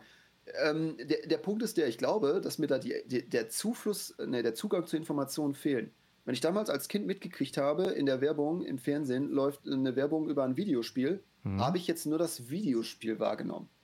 Ähm, mhm. Heute ist ja der Informationsfluss ein ganz anderer, weil du hast ja jetzt zum Beispiel Ankündigungen, ne? dass äh, Nintendo zum Beispiel streamt, ne? oder andere ähm, Konsolen, die da streamen und dann große Announcements machen und sagen, ey, das Videospiel kommt Ende des Jahres raus und das Videospiel kommt am Ende des Jahres raus, das und das ist äh, geplant und so und so und ihr könnt euch darauf freuen. Das wird ja schon mal groß angekündigt und damals als Kind war bei mir so, Werbung ist da und auf einmal, oh, es gibt ein neues Videospiel, oh, boah, voll cool. Ne? Das wurde, diese Ankündigung, diese Vorab-Ankündigung, die existierten in meinem Leben damals gar nicht so sehr. Mhm. Deswegen weiß ich gar nicht, ob man jetzt sagen könnte pauschal, es gibt, der Markt ist größer geworden. Also natürlich, wenn man das jetzt wirtschaftlich betrachtet, sollte natürlich, äh, gerade in dem Bereich, sollte es interessant sein, als Videoproduzent zu sagen, viel hilft viel. Aber sollte das der Fall sein, dass es mehr Videospiele gibt, dann muss man aber auch die Qualität kritisch hinterfragen. Genau das, was Panda auch gerade geschrieben hat. Mehr Quantität bei generell weniger Qualität. Aber da stellt ja. sich mir die Frage, ist das wirklich so oder ist es eben genau einfach dieser Informationsfluss, den du gerade erwähnt hast, der damals fehlte, der uns einfach vor vielen sehr, sehr schlechten Spielen einfach bewahrt hat? Ich glaube, ich glaube, der Punkt ist erstmal der, du hast ja jetzt mittlerweile Plattformen, wo du sagen kannst, ich habe immer Zugriff auf Videospiele. Wenn man damals ja. mal zurückdenkt, wo man jetzt im Onlinehandel nicht so präsent war, man ist in den Spieleladen gegangen, hat die Kassette oder die CD geholt, hat sie auf die Theke gelegt und hat gesagt, ich möchte das kaufen. Hm. Heutzutage hast du ja Plattformen wie zum Beispiel Steam oder GOG, wo du sagst, das Spiel gefällt mir, kaufe ich mir jetzt runtergeladen, installiert, gib ihm. Ne? Und die Möglichkeit und die Auswahl, die ist größer geworden. Aber wenn man jetzt sagt, von neuen Videospielen, die ganz frisch auf den Markt kommt, ja, es ist mehr geworden, oder? Mhm. Würde ich schon sagen, weil du mittlerweile immer so einen gewissen Druck hast. Man sieht ja ganz viel in der Produktion und in der Industrie, dass man sagt, ähm, ja, dass man diverse Teile immer hinterher wirft und sagt, boah, da können wir noch auf jeden Fall an dem Geldbeutelchen äh, rütteln, wo jeder, der mit Herz da drin sind, sagt, die Story, die ist abgerundet, die ist abgeschlossen, das ist perfekt, fasst es nicht mehr an, es ist doch schon tot, da passiert nichts mehr. Ja, nee, und dann irgendwann sechs Monate später, oh, hier nochmal ein DLC und hier nochmal ein Spiel. Und das ist dann auch wiederum die Frage. Reden wir von Video-Videospielen? Reden wir von DLCs, Add-ons oder Zusätzen oder sonst irgendwas? Also ich würde schon von den Spielen selbst auf jeden Fall sprechen, aber ähm, weil mit den ganzen DLCs Zusatzinhalten, das ist ja, da, da machst du ja gleich wieder das nächste Fass auf. Ja, das ist halt, es ist ein bodenloses Fass, Sebi. Es ist ein bodenloses Fass. Äh, definitiv. Also ich glaube, das hat es früher einfach nicht gegeben. Also damals nannte man das ja nicht DLC, damals nannte man das ja noch Add-on. Richtig. Ähm, ja, ja, Add-on. Ähm, und die waren sehr, sehr überschaubar. Sehr ja. überschaubar. Also glaub, Diablo 1 hat genau ein Add-on bekommen. StarCraft hat ein Add-on bekommen. Ähm ja, mehr fällt mir gerade auch schon nicht ein, irgendwie von damals. Äh, klar, äh, ähm, also Blizzard ist, glaube ich, was das angeht, damals Spitzenreiter gewesen. Ich äh, wie du auch, schon ne? sagst, Diablo, StarCraft, ähm, ich meine, World of Warcraft ist ja eh ein Klassiker. das ist ja eine endlose Add-on-Schlange ne, in Anführungszeichen. Ähm, mhm. Ich überlege gerade. Also wenn ich jetzt, so, so, wie du gerade zum Beispiel sagst, so mit der, äh, wenn es um die Story geht, die Story ist abgeschlossen. Ähm, und dann gibt es aber eben noch ein DLC, hier nochmal ein Zusatzplot, hier nochmal irgendwie was extra, tut sich auf, keine Ahnung, lassen sich irgendwas einfallen. Gerade da war einfach nichts vorhanden damals, würde ich behaupten. Ja, also wenn man das jetzt mal zum Beispiel auf Blizzard münzt, reden wir über mein erstes Add-on, was ich mir gekauft habe, zusammen mit meinem Bruder, war Diablo 2. Ähm, ah, wie hieß das Add-on? Hilfe. Ähm, irgendwas mit Throne. Hilfe, das ist mir jetzt super unangenehm. Aber Carmageddon ist auch ein gutes Beispiel. Das ist auch ein geiles Spiel gewesen, habe ich auch geliebt. Dafür gab es auch ein Expansion Pack, okay. Renn, ja, ja, ja, Renn, Rennspiel, dementsprechend für die Leute, die das nicht kennen. Action-Rennspiel, Arcade Racer gewesen. Ähm, auch da finde ich, ist es irgendwie noch nachvollziehbar. Du hattest ja damals zum Beispiel das Klassikerspiel von Diablo 2 und dann gab es ja das Expansion Set ähm, Lord of Destruction. So hieß es. Ach so. Frozen Stone von WOC. Ja, danke. Von danke, Warcraft Patrick. 3. Stimmt, Frozen Stone, ja. Aber es war tatsächlich das allererste, was wir gekauft haben. Äh, Aber ja, wir haben gerade nur Blizzard-Titel aufgezählt. der, der Punkt ist der, also Blizzard hat damals schon gesagt, okay, wenn wir jetzt irgendwo einen Informationsgrad oder einen Zweig haben, der halt nicht angesprochen wird oder der nicht komplett abgesprochen ist, hat man dann halt die Hintertür, dass man sagt, wenn das Spiel gut läuft, könnte man Add-on rausspringen. Zum Beispiel in ähm, ja, Lord of Destruction war es dann halt, dass einer der Höllenfürsten überlebt hat und man da gemerkt hat, der könnte noch Quatsch machen. Und die Gelegenheit hat er dann auch genutzt und so hat Blizzard gesagt, cool, dann bringen wir ein Add-on raus. Aber bei den Add-on war ja halt, es war, es war super abgerundet. Es ging ja nicht nur darum, um zu sagen, wir erzählen jetzt die Geschichte zu Ende, sondern wir bieten dann nochmal zwei zusätzliche Klassen an, wir bieten eine komplett neue Welt an, wir bieten eine äh, abschließende Storyline an. Und das hat aber auch an dem normalen Spiel geknüpft. Das war, das heißt, die ganze Geschichte war schön abgerundet. Mhm. Ne? Ähm, und das gilt auch für Warcraft 3 mit Frozen Throne oder StarCraft mit Brood Wars. Brood Wars hieß es, glaube ich. Ja, Brood War, ja. Ne? Und ähm, das, das war, weiß ich nicht. Es, die Add-ons standen ja auch häufig für sich alleine da. Ne? Dass man gesagt hat, so, ich kenne das Spiel halt nur als, als, als äh, mit dem Expansion Set, mhm. ja, dass die viele damit sich identifizieren. Stimmt, ja. Die hatten auch Und, wirklich äh, einen ja, längeren, längeren Wert irgendwie gesehen. Mhm. Ja, ja, auf jeden Fall. Das Und heißt, für die Leute, die, Grüß dich. die das Spiel gespielt haben, die wussten dann auch ganz genau, ich will mehr davon und so wie es ist, finde ich es auch klasse. Und das war es auch. War. Ja. Genau, man hat, mehr, man hat mehr bekommen für sein Geld sozusagen. Damals, wenn es halt irgendwie ein Addon gegeben hat, war da irgendwie gleich wesentlich mehr Inhalt dabei. Und meistens war es dann das halt eben auch. Also, außer jetzt vielleicht Sims, okay, das war, oh, war Sims vielleicht eines der ersten Service-Games dahingehend? Hm. Boah, das äh, müsste man einfach mal recherchieren, ne? wer zuerst dabei war oder was das allererste Add-on allgemein ist. Sims ist natürlich da auch sehr präsent gewesen. Ja. Also die dann auch wirklich, also das wäre so der erste Titel, der mir einfallen würde, wo es einfach auch gleich mehrere gegeben hat, die einfach wirklich das Spiel über Jahre hinaus supportet haben und immer wieder was Neues rausgebracht haben. Das hat es seit ja. dem ersten Teil gegeben, stimmt. Ja, das stimmt. Das, das war bei den anderen einfach nicht. Also wenn ich jetzt so, auch SimCity äh, zum Beispiel, hat es ja keine, keine DLCs, keine Add-ons gegeben.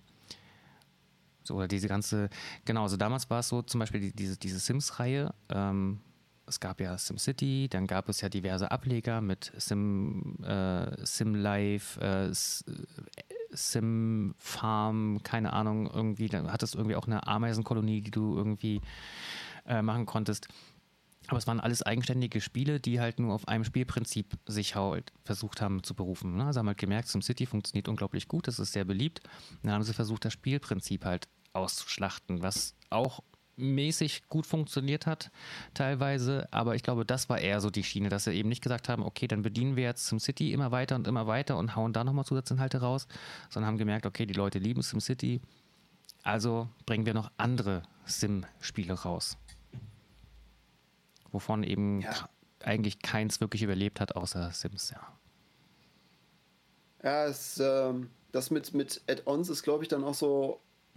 Ich könnte mir vorstellen, dass das da so der, der fließende Übergang ist zwischen den heutigen fertigen Spielen und jetzt diversen unfertigen Spielen oder Möglichkeiten, wo dann DLCs noch nachgeschmissen werden.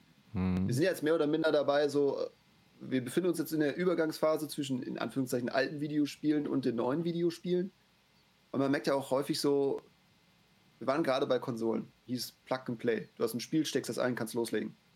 Und in dem alten Bereich Speedrunner. Also das heißt, in dem heutigen Bereich gibt es schon diverse Nischen, wo man sagen wollen würde, alte Videospieler haben immer noch so ein, ne, eine Nachfrage. Ne?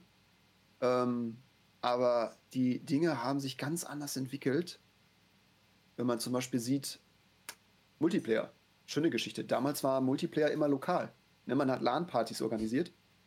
Oder man saß zusammen an einer Konsole und hatte einen zweiten Controller oder bis vier Controllern und man hat dann mit seinen Freunden vor Ort gezockt. Heutzutage ist alles online in der Welt des Internets.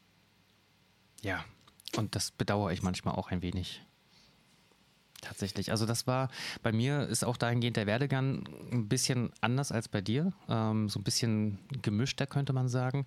Ähm, für mich war das damals aber eben auch das Argument für die Konsole, einfach wirklich dieses äh, Koop gemeinsam auf der Couch zu spielen dass das ja. so möglich war. Das war auf dem PC, war die Auswahl da immer schon von Anfang an relativ gering, sage ich mal, was man wirklich an einem Gerät zusammenspielen konnte. Meistens lief es eben mehr ja, auf LAN-Partys hinaus, wenn man am PC irgendwas zusammengespielt hat. Das heißt, man kann dann schon mal festhalten, dass die Qualität der sozialen Interaktion bei den alten Videospielen qualitativ besser war ja. Und heutzutage, wenn du im Internet sitzt und, keine Ahnung, wenn man es denn anschmeißt und mit random Dudes sich kommuniziert, ist ja einfach nur, äh, ja, so ein monotoner Sprachgebrauch im Sinne von heil mich oder ja. Next Face oder keine Ahnung was. Ne? Also, du hast ja. quantitativ Millionen andere Mitspieler, aber äh, keine Ahnung, wen lernt man denn da kennen, wo man sagen würde, ja cool, komm, lass uns mal die Handynummers austauschen oder keine Ahnung was. Schwierig.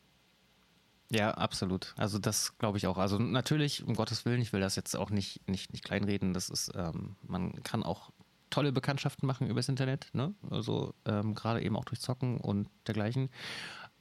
Aber ja, die Interaktion ist da wirklich schon eine ganz andere. Wobei ich aber auch ja. da sagen muss, dass Nintendo das in meinen Augen bis heute immer noch sehr, sehr gut löst.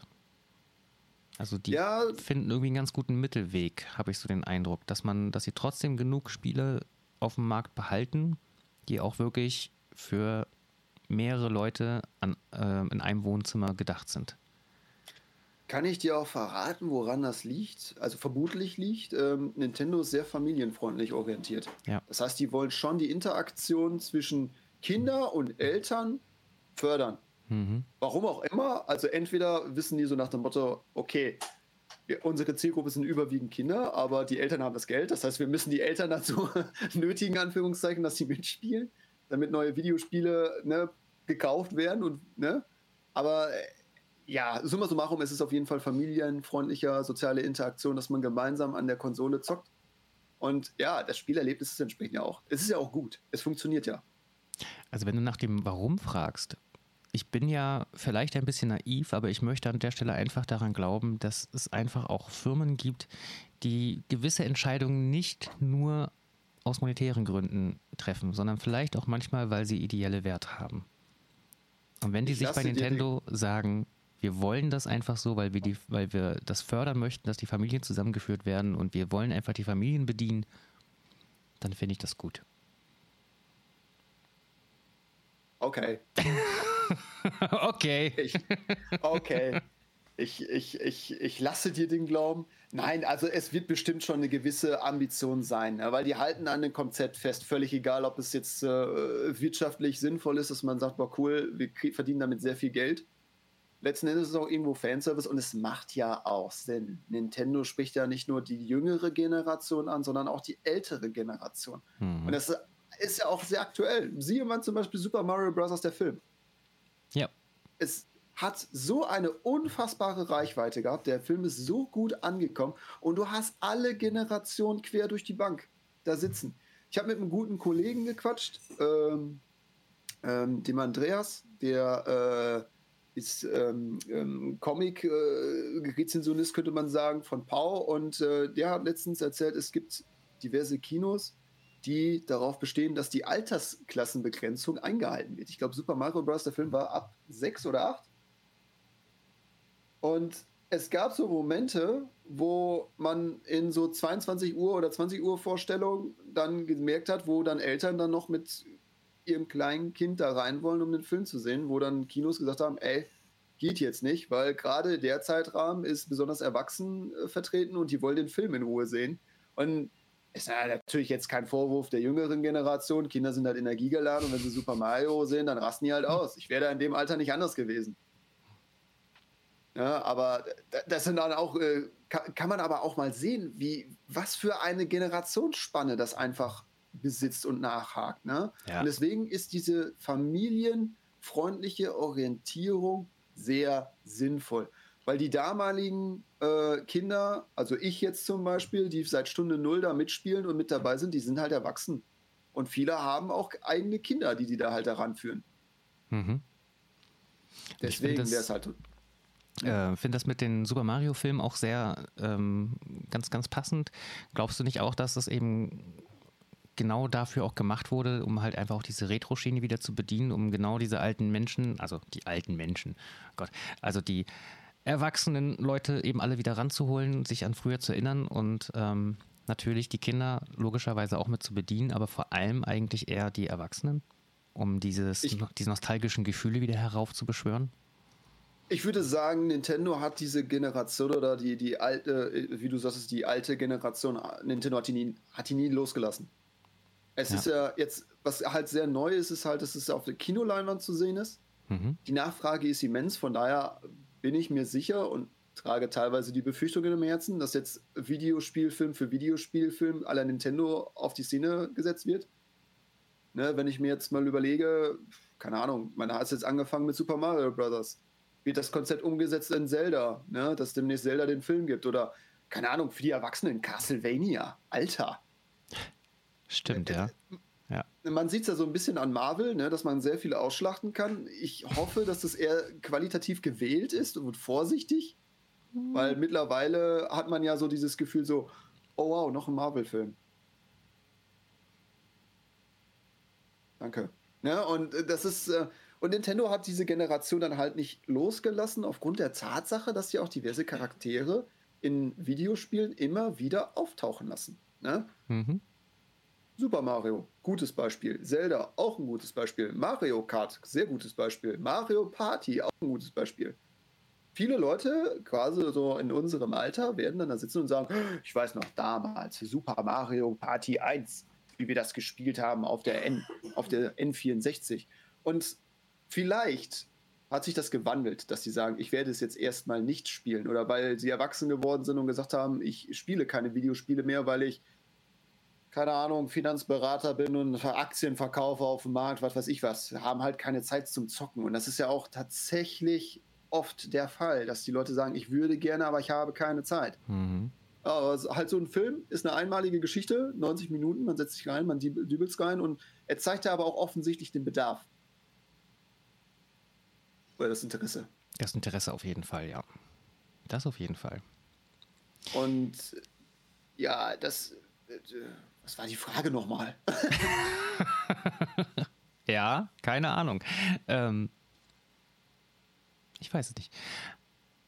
Aber ähm, die Frage, die sich mir jetzt gerade dabei auftut, ist halt einfach, ähm, ob da nicht eventuell sogar das System dahinter steckt. Also dass das vielleicht nicht auch der Grund ist, warum wir gerade so überschwemmt werden mit diesen ganzen Retro-Remakes, ähm, Remaster-Spielen und auch Filmen dazu, ähm, weil wir einfach gerade genau in dieser Zeit sind, wo die Menschen ähm, alt genug sind, sozusagen, um sich wieder daran mhm. zurückzuerinnern und sich zu sagen, ach Mensch, das war ja so schön damals. Weil ich denke dabei an den Durchschnitt, an den Altersdurchschnitt der Spieler. Und der liegt ja bei Mitte 30. So, das heißt, ähm, ne, wir sind ja so ungefähr, sind wir ja beide auch so in der, im, Alt, im, im Altersdurchschnitt, ähm, dass das nicht eventuell genau der Grund ist, dass man sagt, okay, das, was den Leuten früher gefallen hat, das holen wir jetzt wieder raus und damit kriegen wir sie wieder. Weil ich glaube, ähm, dass man mit, diesen ganz, mit dieser ganzen Retro-Schiene die jüngere Generation nicht abgeholt bekommt. Also meinst du dann quasi, dass man die ältere Generation, man sagt jetzt quasi Klassiker versus Remastered und Remake? Mhm.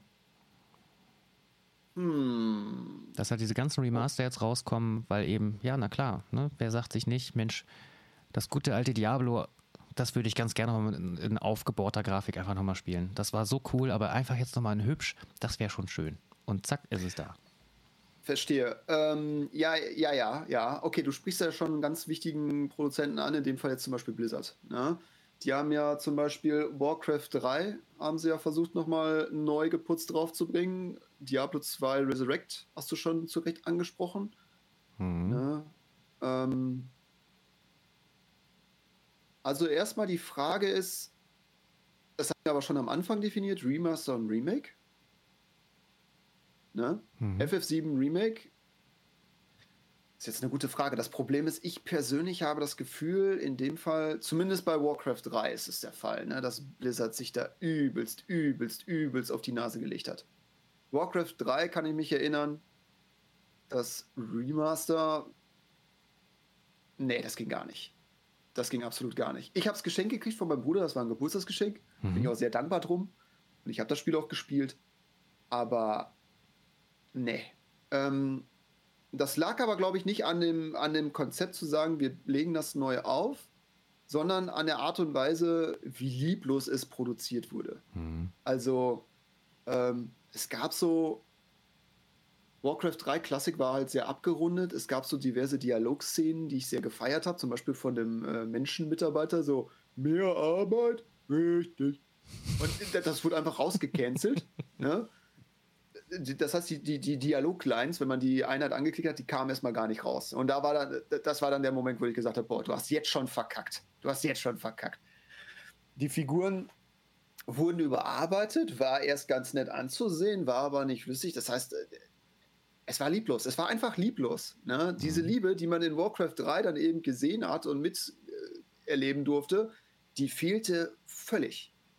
Diablo 2 Resurrection habe ich gespielt gehabt mit meinem Bruder und einem Kumpel. Äh, diejenigen, die bei uns im, äh, bei mir im Streamer, die haben es ja auch mitgekriegt, dass ich mit dem ähm, lieben Grexos und ähm, dem Mr. DJ Detweiler ja das Spiel gespielt habe das hat Spaß gemacht. Also das lief dann wesentlich besser, weil du dann auch mehr so diese Affinität hattest, so, okay, fühlt sich na, eins zu eins wie das alte Game an. Aber auch da in der Community war es wieder bestritten. Umstritten. Mhm. Ähm, ich denke, dass Blizzard tatsächlich schon, wie du es so ein bisschen vorgelegt hast, versucht, ältere Generationen nochmal rauszukitzeln, um zu sagen, hol dir das, nur besser. Und dass jüngere Generationen dann halt sagen, okay, es ist ein neues Spiel, ich kaufe mir das, weil ich es nicht kenne. Ja. Die jetzigen 18-Jährigen, 17-Jährigen oder keine Ahnung, wie jung sie sind, die werden keine Ahnung haben, wie Diablo 2 damals war. Richtig. Richtig. Aber ich glaube, dass Blizzard da diesbezüglich ein Einzelfall ist. Es gibt natürlich auch andere Produzenten, Square Enix mit Final Fantasy VII Remake. Mhm. Ähm, das wurde, bevor es released wurde, auch hart gehypt. Ne? Dass die gesagt haben, boah, geil, klassisches Final Fantasy VII mit super aufgesetzter Grafik, eins zu eins. Wir hatten alle die Erwartung, dass es wirklich wie das erste Spiel wird. Und irgendwann kam dann die Message, es wird ein Remake und kein Remaster. Und das war schwierig in der Community. Ich persönlich habe mich gefreut. Ich habe das Final Fantasy VII Spiel gespielt gehabt und ich habe es sehr lange gespielt gehabt und ich habe es auch durchgespielt. Nicht mhm. perfekt, aber durchgespielt. Und ich wollte, ich, ich bin eigentlich ein Freund davon, ich will nicht, dass die Leute das anfassen, weil ich das Gefühl habe, die beflecken meine Vergangenheit. Ja. Mhm. Aber natürlich habe ich dann auch nicht die, das Durchsetzungsvermögen, dass ich sage, dann hole ich mir das einfach nicht und ich ignoriere das. Und aufgrund der Tatsache, dass sie sagen, es ist ein, äh, ein Remake, dass es so Momente gibt in der Geschichte, wo man sagen würde, ey, eigentlich müsste jetzt das und das passieren, aber es passiert so nicht. Es passiert anders. Und die Geschichte hat mehr Tiefe. Ich meine, das, der erste Teil, der auf den Markt kam, der wird heute noch sehr gerne gespielt. Und er repräsentiert ja nur einen Bruchteil von der Originalgeschichte. Aber aufgrund der Tatsache, dass es nur ein Bruchteil ist und man sich nur wirklich auf diese Sektion ähm, begrenzt hat, erfüllt es viel mehr Informationstiefe. Damals war einfach so, ich will jetzt niemanden spoilern, aber hallo, wir sind die Rebellen, politischer Umstand XYZ, wir müssen dagegen angehen, alles klar. Das heißt, diesen Spiel, den du im Remake spielst, diesen Abschnitt, im Originalen bist du da vielleicht, wenn es hochkommt, zwei Stunden. Zwei, drei Stunden. Je nachdem, wie viel Zeit du dir lässt und was du spielst und was du erlebst und was du machst. Das ist so schnell durch erledigt, also durchgespielt, weil aber auch diverse Informationen gar nicht fließen. So, wie ist der politische Umstand? Wie sind die Strukturen? Die Geschichte hat viel mehr Tiefe. Und die Geschichte ist nicht eins zu eins von dem Original übernommen, weil es diverse Änderungen gibt. Das heißt, obwohl du dich in dieser alten Szenerie befindest, in dieser vertrauten Szenerie aus deiner Vergangenheit, orientierst du dich auch nach dieser alten Geschichte und du hast diese alte Atmosphäre und fühlst dich in dieser alten Welt versunken und existierend, aber du hast dann trotzdem noch eine andere Geschichte, die nebenbei erzählt wird, wo du sagst, die kennst du noch gar nicht. Und das ist das, was mich wirklich begeistert hat.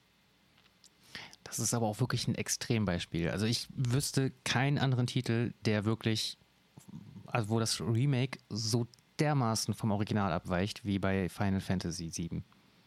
Der Punkt ist jetzt der, Square Enix hat das wirklich, wirklich, wirklich, wirklich schlau gemacht. Also da muss ich die loben. Also ich ich finde es genial. Da streiten sich die Geister. Ich weiß, es gibt Leute im Internet, die würden mir jetzt ganz am liebsten ins Gesicht schlagen. Das ist okay. Versucht es. ähm, der Punkt ist letzten Endes der, dieser ganze Twist, dieses, ich nenne es jetzt mal Extra-Feeling, ne? dieses Extra-Gewürz, dieses Spezielle, diese Sidequest, wo man sagen würde, das war damals anders, das ergibt erst am Ende des Spiels Sinn.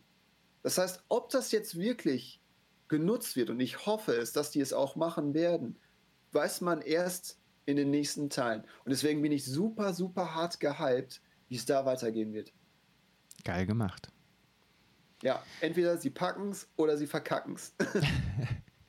ich würde mal auf Ersteres tippen. Ja, das sehe ich auch so. Ja. Also ähm, da merkt man aber eben auch, dass da die Entwickler aber auch wirklich ganz, ganz viel, ähm, mit ganz viel Liebe einfach da auch rangehen. Gott sei Dank. Ja. Das war auch wirklich der Fall. Das siehst du an vielen Stellen, dass sie den Spieler extra so leiten, so, du hast erst so eine Geschichte, wo du sagst, ah ja, das kennst du und jetzt passiert gleich das und das und das und das und dann auf einmal eben nicht. Weißt du, und die Programmierer wissen dann ganz genau, was die Community erwartet und was die wollen. Und dann gibt es dann so Momente, wo man dann sich selber bei erwischt, dieser vertrauten Storyline sich hinzugeben, obwohl du dann ja doch eigentlich was anderes spielst. Ja. Und das erlebst du erst, wenn es zu spät ist. Und das finde ich halt super geil. Wenn man sich jetzt mal allgemein den Markt anguckt, ist man ja irgendwo schon als Privatperson, schaut man immer auf die großen Konzerne. Blizzard, ne, ähm, Nintendo, Square Enix etc. pp. Also solche Geschichten. Und wenn wir jetzt wirklich dabei sind, zu kritisieren, waren Videospiele, beziehungsweise zu überlegen oder die Frage zu beantworten, waren Videospiele damals besser? Ja, nein, vielleicht kommen sie später wieder. Ist ja dann interessant festzulegen, wie sich aber auch das wirtschaftliche Wesen von Videospielen ja geändert hat. Ja? Mhm. Großer Kritikpunkt, den ich in meinem Umfeld dann auch oder Klarstellung, die man mir dann auch nochmal mitgegeben hat, ist, dass ähm, ja häufig Videospiele oder diverse Konzerne, die Videospiele auf den Markt gebracht haben, die eine Nachfrage hatten, aufgekauft werden von größeren Konzernen. Mhm. Die sitzen dann im großen Konzernmodus, wo es dann heißt, okay, bis zum so und so vierten müsst ihr ein Spiel rausbringen, ne? die sitzen unter Druck, die müssen dann erstmal da jetzt auch eine Messlatte gibt, diese auch erstmal übertreffen, in der Hoffnung, dass es dann eben klappt. Und häufig setzt man dieses Ding dann halt einfach lieblos, äh, ja, halt in den Sand. Habe ich so ein bisschen das Gefühl, ne? Weil viele Leute, die heutzutage neue Videospiele kaufen, regen sich immer darüber auf, berechtigterweise, dass die Videospiele einfach unfertig sind. Mhm dass ja. die ruckeln, dass die super fehlerhaft sind, dass diverse Dinge nicht schlüssig sind, dass Animationen nicht funktionieren. Ach, wo war das denn? Es gab letztens irgendein Spiel, da war es sogar ganz, ganz, ganz, ganz grauenvoll. Da hat man schon behauptet, dass die Entwickler das Spiel selber gar nicht getestet haben, bevor es auf den Markt geschmissen wurde. Der Name fällt mir jetzt nicht mehr ein, aber das waren zum Beispiel solche Geschichten, die, die gab es damals gar nicht. Also die sind mir als Kind nie aufgefallen, dass ich sagen würde, ja, cool, ähm, ich sag jetzt mal Yoshi's Island auf der Super Nintendo, das Spiel war noch gar nicht fertig. Mhm. Ähm, ja. Das hat aber auch natürlich Gründe. Ne? Also wenn du eben dir die Spiele von damals anguckst, die eben alle fertig waren, du hattest ja auch keine andere Wahl. Wenn ein Spiel unfertig war, was hast du dann gemacht? Ja, dann konntest du vielleicht nochmal irgendwie auf einen Patch hoffen, der in irgendeinem, äh, bei irgendeiner Zeitschrift als äh, CD-Beilage mit dabei ist oder so. Aber ansonsten hast du halt das Nachsehen gehabt. Das Spiel war so, wie es war. Aber das darf ja nicht die Rechtfertigung sein der heutigen Produzenten, um zu, zu sagen, so, ja, wieso? Wir reparieren das ja im Nachhinein, richtet euch doch nicht so auf. Naja, ja, ja, ja, doch. Äh, ein bisschen schon. Also, ähm, Was? Ja, ja, doch. Pass auf. Es ist ja so, und äh, du musst dir vorstellen, das sind ja alles Unternehmen, die müssen ja alle wirtschaften. Die müssen ja gucken ja dementsprechend, wie können wir den größtmöglichen Gewinn aus einem Produkt rausholen. Und dass man natürlich dann aber auch gleichzeitig schaut, was ist der kleinstmögliche, äh, der nötigste Aufwand dafür. Man hat natürlich auch mal ein gewisses Risiko, das heißt, du bringst ein Spiel auf den Markt, das kann total floppen, keiner interessiert sich dafür. Und dann kam irgendwann, dank Steam vermutlich, das weiß ich jetzt nicht genau, wer damit angefangen hat, aber ich tippe mal auf Steam, äh, ging es mit Early Access los. Und die Leute haben plötzlich gesehen, ach guck mal, die spielen es ja trotzdem, auch wenn es nur so ein halbfertiger Titel ist. Das Interesse ist da, die Leute spielen, die ähm, ne? und wir können halt dann viel besser weiterentwickeln. Anstatt halt irgendwie ein Risiko einzugehen, ein fertiges Spiel auf den Markt zu bringen, da was weiß ich, wie viel Geld reinzubuttern, davon abgesehen, dass ja Entwicklung auch immer teurer wird. Also es ist ja nicht so, dass man noch für das gleiche Geld wie damals Spiele entwickeln kann. Also da ist ja auch kostentechnisch mal ein viel größeres Risiko dahinter. Und wenn du dann wirklich da so viel Geld reinsteckst und du hast das Spiel fertig und am Ende interessiert es keine Sau, obwohl es ein total tolles Spiel ist, ähm, dann hast du halt einfach Pech gehabt. Und davor kannst du halt sagen, ja, okay, wir haben jetzt wirklich nur das Nötigste gemacht, um es rauszubringen. Ähm, und dann warten wir mal auf das Feedback und wenn grundsätzlich das Interesse da ist, aber halt eben noch zu viele Fehler, ja, dann können wir noch nachbessern. Aber die Spiel Leute haben es dann schon gekauft. Und wenn es dann aber niemand interessiert, dann kann man es halt einfach verschwinden lassen. Dann ist es halt einfach, dann, dann hat man nicht ganz so viel dafür ausgegeben. Das riecht mich eigentlich, also sollte das so stimmig sein. Es ist, es klingt erstmal schlüssig, aber sollte das der Fall sein, riecht mich das umso mehr auf. Ich gehe doch nicht in den Supermarkt kauf mir eine Packung Käse, wo nur eine Scheibe drin liegt, mit einem Patch-Zettelchen, der Rest kommt später. Nee, da kannst du es ja aber auch nicht online reklamieren und dann kriegst du es nachgeliefert. Da funktioniert es ja auch nicht. Der Punkt ist der, ich habe in der Vergangenheit Spiele erlebt, die einfach nicht spielbar waren. Was haben die Leute gemacht? Die haben sich aufgeregt und haben ihr Geld zurückverlangt. Und dann haben sie den Titel liegen lassen, weil die aufgrund der schlichten Erfahrung gesagt haben, wir kaufen dieses Spiel nicht mehr weil es dann in dem Moment als, es tut mir leid diese, für diese fiese Betitelung, als Drecksspiel mhm. gekennzeichnet ist. Da würde ich dann behaupten, da haben sich dann die Macher einfach verkalkuliert. Da haben sie einfach zu viel, also zu wenig gemacht sozusagen. Da haben sie es übertrieben. Das ist aber ja, und das ist ja letzten Endes irgendwo das Traurige und Fatale, was ja der Panda so ein bisschen angemerkt hat, dass du häufig von den Großkonzernen, die, also nach der Strategie, wie du sie gerade definiert hast. Mhm. Ne? Ähm, wenig Zeit, aber notwendigste Arbeit, aber maximaler Gewinn, in Anführungszeichen. Ja. Andere Titel voll in den Schatten stellen, einfach nur weil so ein Gigant mit seinem Namen Werbung dafür macht.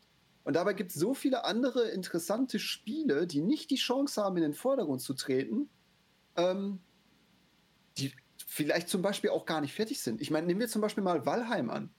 Valheim hat eine riesige Community mhm. und die Leute, die Valheim gespielt haben oder von Stunde null dabei sind, das Spiel war gar nicht fertig. Aber das Spielprinzip hat so gerockt und so eine Nachfrage gedeckt und ist so geboomt. Ja. Ist ja auch nie als fertiges Spiel rausgekommen. Ist ja auch immer noch im Early Access, nach wie vor. Nach wie vor, aber davor mhm. hat es ja wesentlich besser funktioniert als jetzt zum Beispiel, was war das denn? War das Batman Arkham Knight, für, als das Spiel rauskam, für mhm. den Computer? What the Ja, das äh, ist schon ist schon definitiv dann teilweise eine Zumutung, aber die Leute spielen es trotzdem. Die Leute kaufen es, die Leute spielen es. Und das, was du dann eben auch sagst, dass dann Kleine dadurch dann nicht mehr so die Chance haben, Das ist aber allgemein ein Problem, würde ich sagen. Also das würde ich jetzt nicht nur auf die Spielebranche jetzt äh, zuschieben, sondern das ist eigentlich überall so. Ob du in die Musik gehst, in die Filmbranche, eigentlich alles, was halt irgendwie, nee, nicht, nicht nur im künstlerischen, sondern auch in jedem anderen Bereich. Ähm, entweder du hast halt wirklich tierisches Glück, hast irgendwas genau richtig gemacht, hast du dann, so wie die Leute mit Wahlheim zum Beispiel, dann genau den richtigen Nerv treffen. Ähm, aber die meisten versinken einfach in einer, äh, ja, verschwinden einfach in der Versenkung. Ja, das, das ist, das ist, ist so. eine. Sch ja, okay, wirtschaftlich gesehen zu sagen, man kriegt trotzdem für ein halbes Spiel vollen Betrag. Äh, wirtschaftlich okay, schön. Aber keine Ahnung, die Frage ist, wie weit kann man es treiben? Irgendwann ist mhm. das Kind so gebrandmarkt, dass man sagt, ich pack das Ding nicht mehr an. Ich bin zum Beispiel auch bezüglich ähm, Batman war ja auch ein gutes Beispiel oder neueren Spielen. Prinzipiell. Ich bin ein Typ, ich seltenst, seltenst kaufe ich mir direkt ein Spiel. Ich warte immer, immer mhm. warte ich ab und gucke mir Reviews an oder Let's Plays, um zu checken, ist das Spiel spielbar, ist es fertig oder wo, wo hapert es noch. Ich war zum Beispiel total gehypt auf, auf ähm, der Dr. Gruber weiß Bescheid, auf ähm, OMR Dark Tides. Ich habe zum Beispiel, ähm, es, es, spielt halt in diesem 40k-Universum mhm. und da war ich hart gehypt und wollte das unbedingt spielen. Und dann habe ich mir die ersten Rezensionen angeguckt und die Leute sagen, nee, ist nicht gut. Und dann habe ich gewartet und gewartet und gewartet und irgendwann kam der Frust und nachdem diese Meinungen sich nach und nach geprägt hatten und eingebrannt haben, habe ich mir gedacht, nee, ich kaufe das Spiel nicht mehr. Mhm. Mhm. Und das ist eine super, super, super, super, super schwierige Geschichte. Und jetzt stell dir vor, ein halbes Jahr später liest du, Entwickler haben noch so und so viel da reingesteckt und jetzt ist das und das dazugekommen und das wurde verbessert und, und, und. Würdest du dann sagen, nee, ist bei mir unten durch oder würdest du sagen, ach naja, vielleicht gucke ich es mir jetzt doch nochmal an? Nö, ist bei mir unten durch, weil ich genau weiß, jetzt im nächsten Monaten kommt der nächste Space Marine 2 raus. Okay. Okay. Ich meine, dann fängt das Spiel schon wieder an. Dann mhm. muss ich erstmal gucken, wie sieht's aus, läuft es gut, läuft es nicht gut. Aber ich habe bei Space Marine 2 ja die Hoffnung, dass es halt geil wird. Wobei bei Dark Tide hatte ich die Hoffnung auch. Keine Ahnung. Vielleicht befinde ich mich jetzt in einem endlos Schleife, äh, Teufelsspirale des ich warte erst die Rezension ab, das Spiel ist nicht gut, gefällt mir nicht und ich kaufe es mir nicht. Mhm. Also, ich weiß nicht, ich bin da teilweise bei dir. Ähm, zum Teil finde ich aber die Entwicklung auch gar nicht so schlecht. Also ich würde es nicht zu 100% verteufeln. Äh, für mich persönlich als Nutzer. Ähm, es ist zwar richtig, dass dann viele halbfertige Spiele auf den Markt kommen, aber die meisten davon, sage ich jetzt mal, werden ja am Ende eben doch wirklich richtig, richtig, richtig, richtig gut. Also dann sind es halt eben nicht nur, okay, ist ein gutes Spiel, sondern dann werden okay Spiele irgendwann wirklich zu richtigen Knallerspielen. Und ähm, das ist das eine. Und auf der anderen Seite hast du damals, wenn halt ein Spiel, ne, es kam halt eben so raus, wie es rauskam, und wenn es bei dir nicht lief, ja, dann lief es nicht. Aber du setzt ja jetzt voraus, von deinem Denken her, dass das Spiel bei Release nicht fertig ist, nicht gut. Ich spiele es trotzdem und kaufe es mir, gebe aber mhm. den Herstellern die Geduld und die Genugtuung zu sagen, Freunde, das Spiel ist zwar nicht fertig und es ist super buggy und nicht unbedingt spielbar, aber ihr habt ja Zeit. Es ist in meinem Besitz. Regelt die Sachen und danach am Ende wird es ein gutes Spiel. Nicht ganz. Nein, nein, nein, nein, nein, nein, nein, nein. Nicht, nicht ganz. Deswegen sage ich ja, zum Teil bin ich auch bei dir, dass ich das nicht gut heiße. Ich meine jetzt nicht halbfertige Spiele, sondern ich meine einfach, ähm, Spiele, die dann schon ähm, auch gerne fertig rauskommen, aber einfach noch nicht den richtigen Nerv treffen. Ähm, ich denke jetzt zum Beispiel an No Man's Sky. Das Spiel kam raus und die Leute waren halt einfach alle enttäuscht. Die waren aber nicht enttäuscht, weil das buggy war oder so oder weil es halb fertig war, sondern weil die Leute sich einfach was anderes erhofft hatten, was sich was anderes vorgestellt hatten. Und dann haben die Entwickler sich das zu Herzen genommen und an dem Spiel weitergearbeitet und weitergearbeitet und weiterentwickelt und weiterentwickelt. Und fünf Jahre später ist das einfach, also ein richtig, richtig geiles Spiel geworden. Also wenn man sich so die ganzen Rezensionen anguckt, die waren halt irgendwie, als das Spiel rausgekommen ist, 2015 oder wann das war, irgendwie was in den 60er bis 70er Wertungen. Ähm, Und alle späteren Nachtests, wenn sie es spät, Jahre später nochmal nachgetestet haben, ähm, alle in den hohen 80er-Wertungen. Also inzwischen ist das in der Community ein richtig gefeiertes Spiel. Und das ist nur möglich, dass es eben auch noch weiterentwickeln können. Wenn, ja, aber ne, wenn das Spiel damals so rausgekommen wäre, so nach den damaligen Maßstäben, dann wäre es halt eben so ein nettes Spiel gewesen und ein halbes Jahr später hätte das die Welt schon wieder komplett vergessen gehabt. Aber das setzt ja zum Beispiel voraus, dass die Programmierer nach deiner Argumentation von vorhin gesagt haben, wir gehen diese Schiene und bieten das den Leuten an und man im Nachhinein aufgrund des Feedbacks der Leute gesagt hat, wir sind enttäuscht, weil wir was anderes erwartet haben.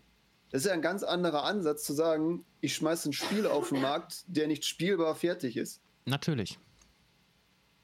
Deswegen sage ich ja, eben zum Teil bin ich bei dir, aber es gibt auch durchaus ja positive Aspekte an diesen ähm, Nachbesserungen, an diesen immer wieder neuen Versionen. Dass man da eben auch, okay. also ne, mit der Community zusammen sozusagen durchaus noch was Geiles schaffen kann. Dass man nicht auf, nur auf dieses, dieses eine Fertigprodukt hat und dann friss oder stirb, und äh, wenn es halt nicht funktioniert, naja, dann probieren wir halt mal was ganz anderes aus. Sondern man kann ja teilweise wirklich, das ist dann so dieser Feinschliff und dadurch kann man eben noch was richtig Perfektes dann draus machen. Das finde ich irgendwie dann auch wieder echt gut. Ich bin dann natürlich froh, dass die Leute dann auch auf die Community hören. Sonst hätten wir jetzt mittlerweile ein Ugly Sonic the Film an der Leinwand gesehen. Das auch ja. ein sehr schönes Beispiel ist, wo man sagt genau. so, oh cool, alles klar, ne, als Produzent, ich sitze dahinter und alles wird toll. Und dann strahlst du den Teaser aus und die Leute rasten völlig aus, weil Sonic als komischer Humanoid-Igel-Hybrid mit Zehen und allem drum und dran, ja. Genau. Aber dabei ähm, komme ich dann eigentlich auch schon wieder zu dem Punkt, den ich mir eigentlich auch vor der Pause noch aufgeschrieben hatte. Ähm, und zwar nämlich Spiele als Kunstform. Also inwieweit sind für dich Spiele eigentlich Kunst und Kultur? Kunst und Kultur. Mhm. Oh. Boah. Kunst und Kultur. Also kulturell gesehen merkt man ja schon, den Gedankengang haben wir ja schon mal aufgegriffen, so wie sich Videospiele entwickelt haben. In der kurzen Zeit hat es ja brisante Fortschritte gemacht. Mhm. Ähm, ich würde es als Kultur betiteln, weil ich auch finde, es ist Wissen, was man nicht vergessen sollte. Ähm, die Nachfrage ist ja da. Ne? Ich hatte da mal so ein paar Zahlen rausgeholt von Games.de.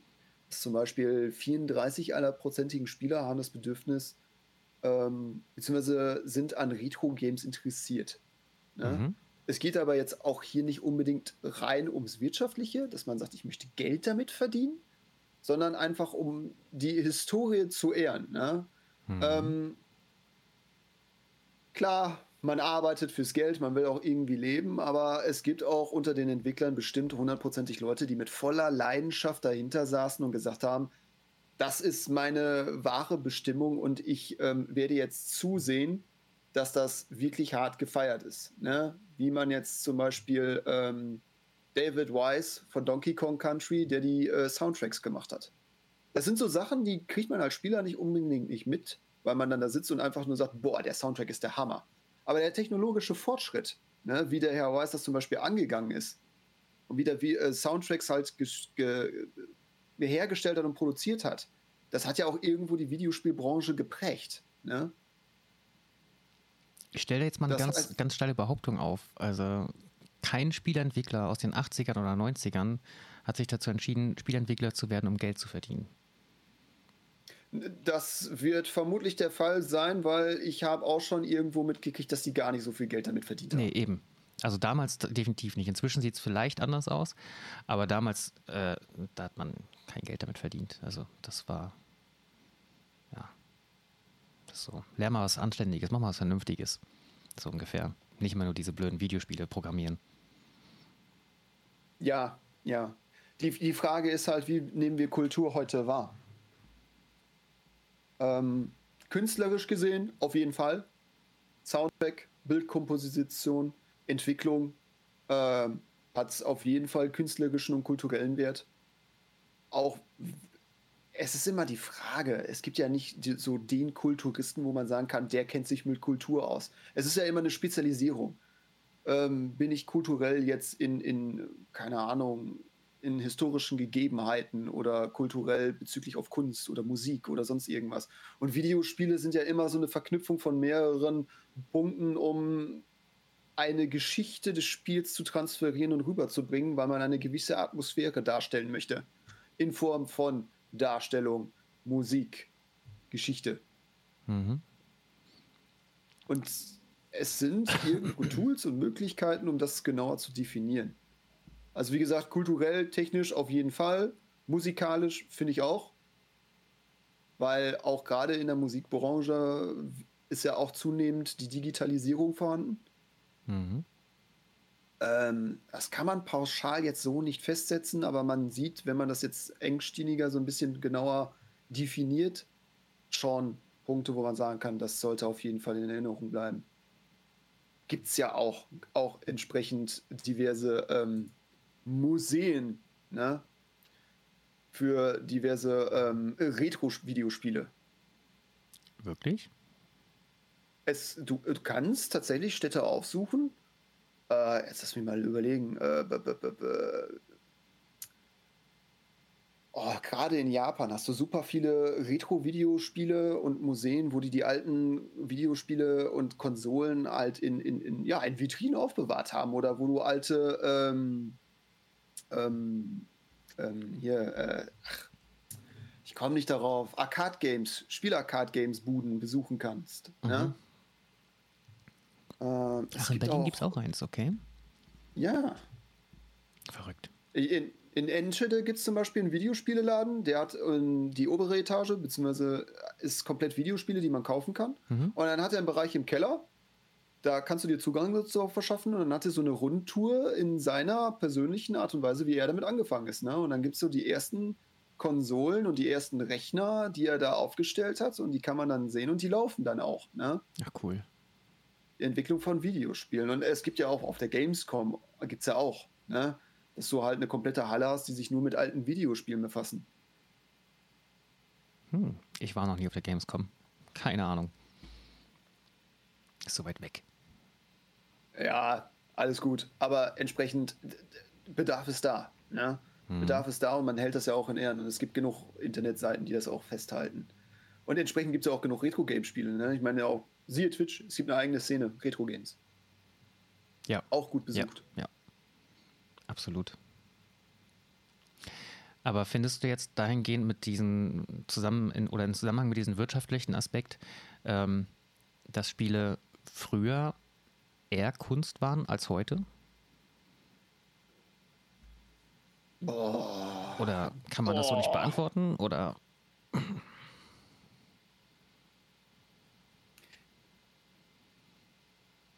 Schwierig. Ich denke nicht. Also Kunst. Also ich sag's mal so, ich hatte damals einen Kunstlehrer, der gesagt hat, ich hasse äh, Fotografie, das ist für mich keine Kunst weil ich die Ästhetik eines Bildes in ganz viele unterschiedliche Pixel schneide und ab da stirbt für mich die Kunst. Mhm. Das, war seine, das war seine Ansicht. Während ich gesagt habe, es gibt so viele geile digitale Gemälde und selbst erschaffene Bilder, ne? Martha ja. weiß, wovon ich rede, wo echt viel Zeit reingepackt wird, damit dieses Bild in digitaler Form entstanden und bestehen kann und sehr viele Leute inspiriert. Mhm. Das heißt, seine Definition von Kunst ist eine andere als die, die ich habe. Ich kann jetzt schlecht sagen, ich liebe das Yoshi-Ei und das ist für mich Kunst. Weil mein emotionaler Wert und meine Gebundenheit an dem Videospiel und an der Hand von Yoshi halt so, mich so geprägt haben, dass jedes Mal, wenn ich ein Yoshi-Ei sehe, ich automatisch gute Laune habe. Ähm, es ist die Frage, womit verbinde ich das? Jeder Künstler wird sagen, bist du bescheuert? Das sind höchstens äh, 150 mal 150 Pixel, wenn überhaupt, die aneinandergereiht sind und ein Yoshi-Ei kreieren. Ich bin aber jetzt auch nicht, glaube ich, die perfekte Person um sowas, weil ich eigentlich ein kultureller Banause und ein Narr bin. Mm, vielleicht ist dann eher die Frage, was ist denn Kultur überhaupt an der Stelle? Ähm, also es geht doch eigentlich dabei um Kultur, um, um, um ja, wie, wie, definiert man das jetzt am besten? Ähm, Welche Antwort hast du dir erhofft? Hast du denn dazu eine eigene Meinung, bevor ich da jetzt die ganze Zeit hier abschwimmen bin? Also ja, für mich persönlich ist Kultur in den Spielen auf jeden Fall ganz stark vorhanden und eigentlich ist es auch nochmal wirklich eine eigene Kultur in der Hinsicht. Ähm, für mich ist das ja immer so der Punkt, wenn, äh, wenn etwas vermittelt wird, auf irgendeine, Art, auf irgendeine Art und Weise. Ob es jetzt ein Gefühl ist, was vermittelt werden soll, oder eine Botschaft, die vermittelt werden soll. Und wenn das halt irgendwie verpackt wird, sei es halt eben in einen Song, durch, durch Melodien, durch, durch Texte, ähm, durch Bilder, ähm, kann man ja ganz viel vermitteln. Und das ist für mich in dem Moment Kunst oder Kultur. Und deswegen sind für mich Spiele auch in den meisten Fällen ganz, ganz viel Kultur, weil die eben auch viel festhalten, viel übermitteln, viel zeigen von dem, was gerade war zu der Zeit, was die Menschen zu der Zeit vielleicht beschäftigt hat ähm, oder auch einfach, was sie interessiert hat ähm, oder auch gewisse Ideale auch einfach weitergeben, zum Beispiel. Ne? Und das ist, ähm, weiß ich nicht, ich finde das irgendwie schon, schon sehr, sehr spannend. Ähm, und dahingehend finde ich persönlich auch, dass die Spiele früher eher kunstwarm waren als heute, ähm, weil einfach für meinen Geschmack oder für mein Empfinden her einfach inzwischen viel zu viel auf Masse einfach nur noch produziert wird. Also dass eben nicht mehr geschaut wird, worauf habe ich Lust auf Entwickler, was möchte ich gerne machen, sondern was bringt möglichst viel Gewinn, was wollen die Leute spielen, ähm, das mache ich jetzt. Und da steckt dann gar nicht mehr wirklich eigenes Herzblut drin, sondern dann wird eigentlich nur noch ein Abklappern von Mechaniken abgespult. Okay. Hast du Tetris gespielt? Ja. Was an Tetris würdest du sagen übermittelt Kultur? Die Musik. Ist eine Antwort, das stimmt, ja. Ja. Ähm, es, es, ich glaube, ja. es, fällt, es, es fällt mir so ein bisschen schwer, weil ich wahrscheinlich, ähm, wie gesagt, ich, hab, ich bin so ein typischer Kulturbanause, weil ich mich auch mit Kultur wenig auskenne. Ich bin halt so der Typ, der sitzt halt zu Hause. Ähm, Videospiele haben für mich eine Kultur, einen kulturellen Wert, weil äh, Patrick bringt es eigentlich ganz gut auf den Punkt. Kunst ist doch eine Ausdrucksweise zum Puls der Zeit. Früher waren es Statuen und Büsten, dann mhm. kamen Gemälde, dann kam Musik. Warum da aufhören? Ja. Also man merkt ja schon, dass Videospiele eine historische Vergangenheit und Gegenwart und Zukunft haben werden. Ähm, von daher kann man von kulturellem Gut auf jeden Fall sprechen, zumal es ja auch offensichtlich in der Gesellschaft akzeptiert ist, da es ja auch schon genug Videospielmuseen äh, gibt. Ja? Ähm, ich glaube, das Problem ist, weswegen ich mich so schwierig damit identifizieren kann, ist so, obwohl es ein Museum dafür gibt, bin ich halt ein Mann, der im Internet rumsitzt. Vielleicht ist so diese Greifbarkeit für mich nicht so sinnig. Also ich sehe mich jetzt nicht in so einem, keine Ahnung, Fünf-Sterne-Restaurant oder in der Oper, wo ich sage, genau, Oper, sehr gutes Spiel, äh, äh, Beispiel, ne? wo dann Mozart gespielt wird oder irgend so ein Opernsänger da sitzt und ich dann sage, Buh, sing mir den Klempner-Song von Super Mario.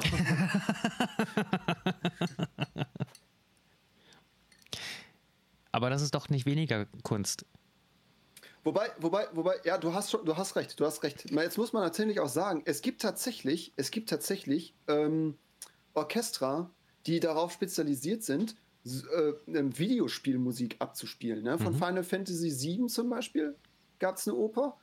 Ähm, wo habe ich das denn noch gesehen? Warcraft, World of Warcraft, ne? gab es auch ähm, mhm. komplettes Orchester, was durch die, äh, die Länder gezogen ist und dann eben Musik von World of Warcraft gespielt hat. Also äh, offensichtlich äh, ist es Kultur, ja.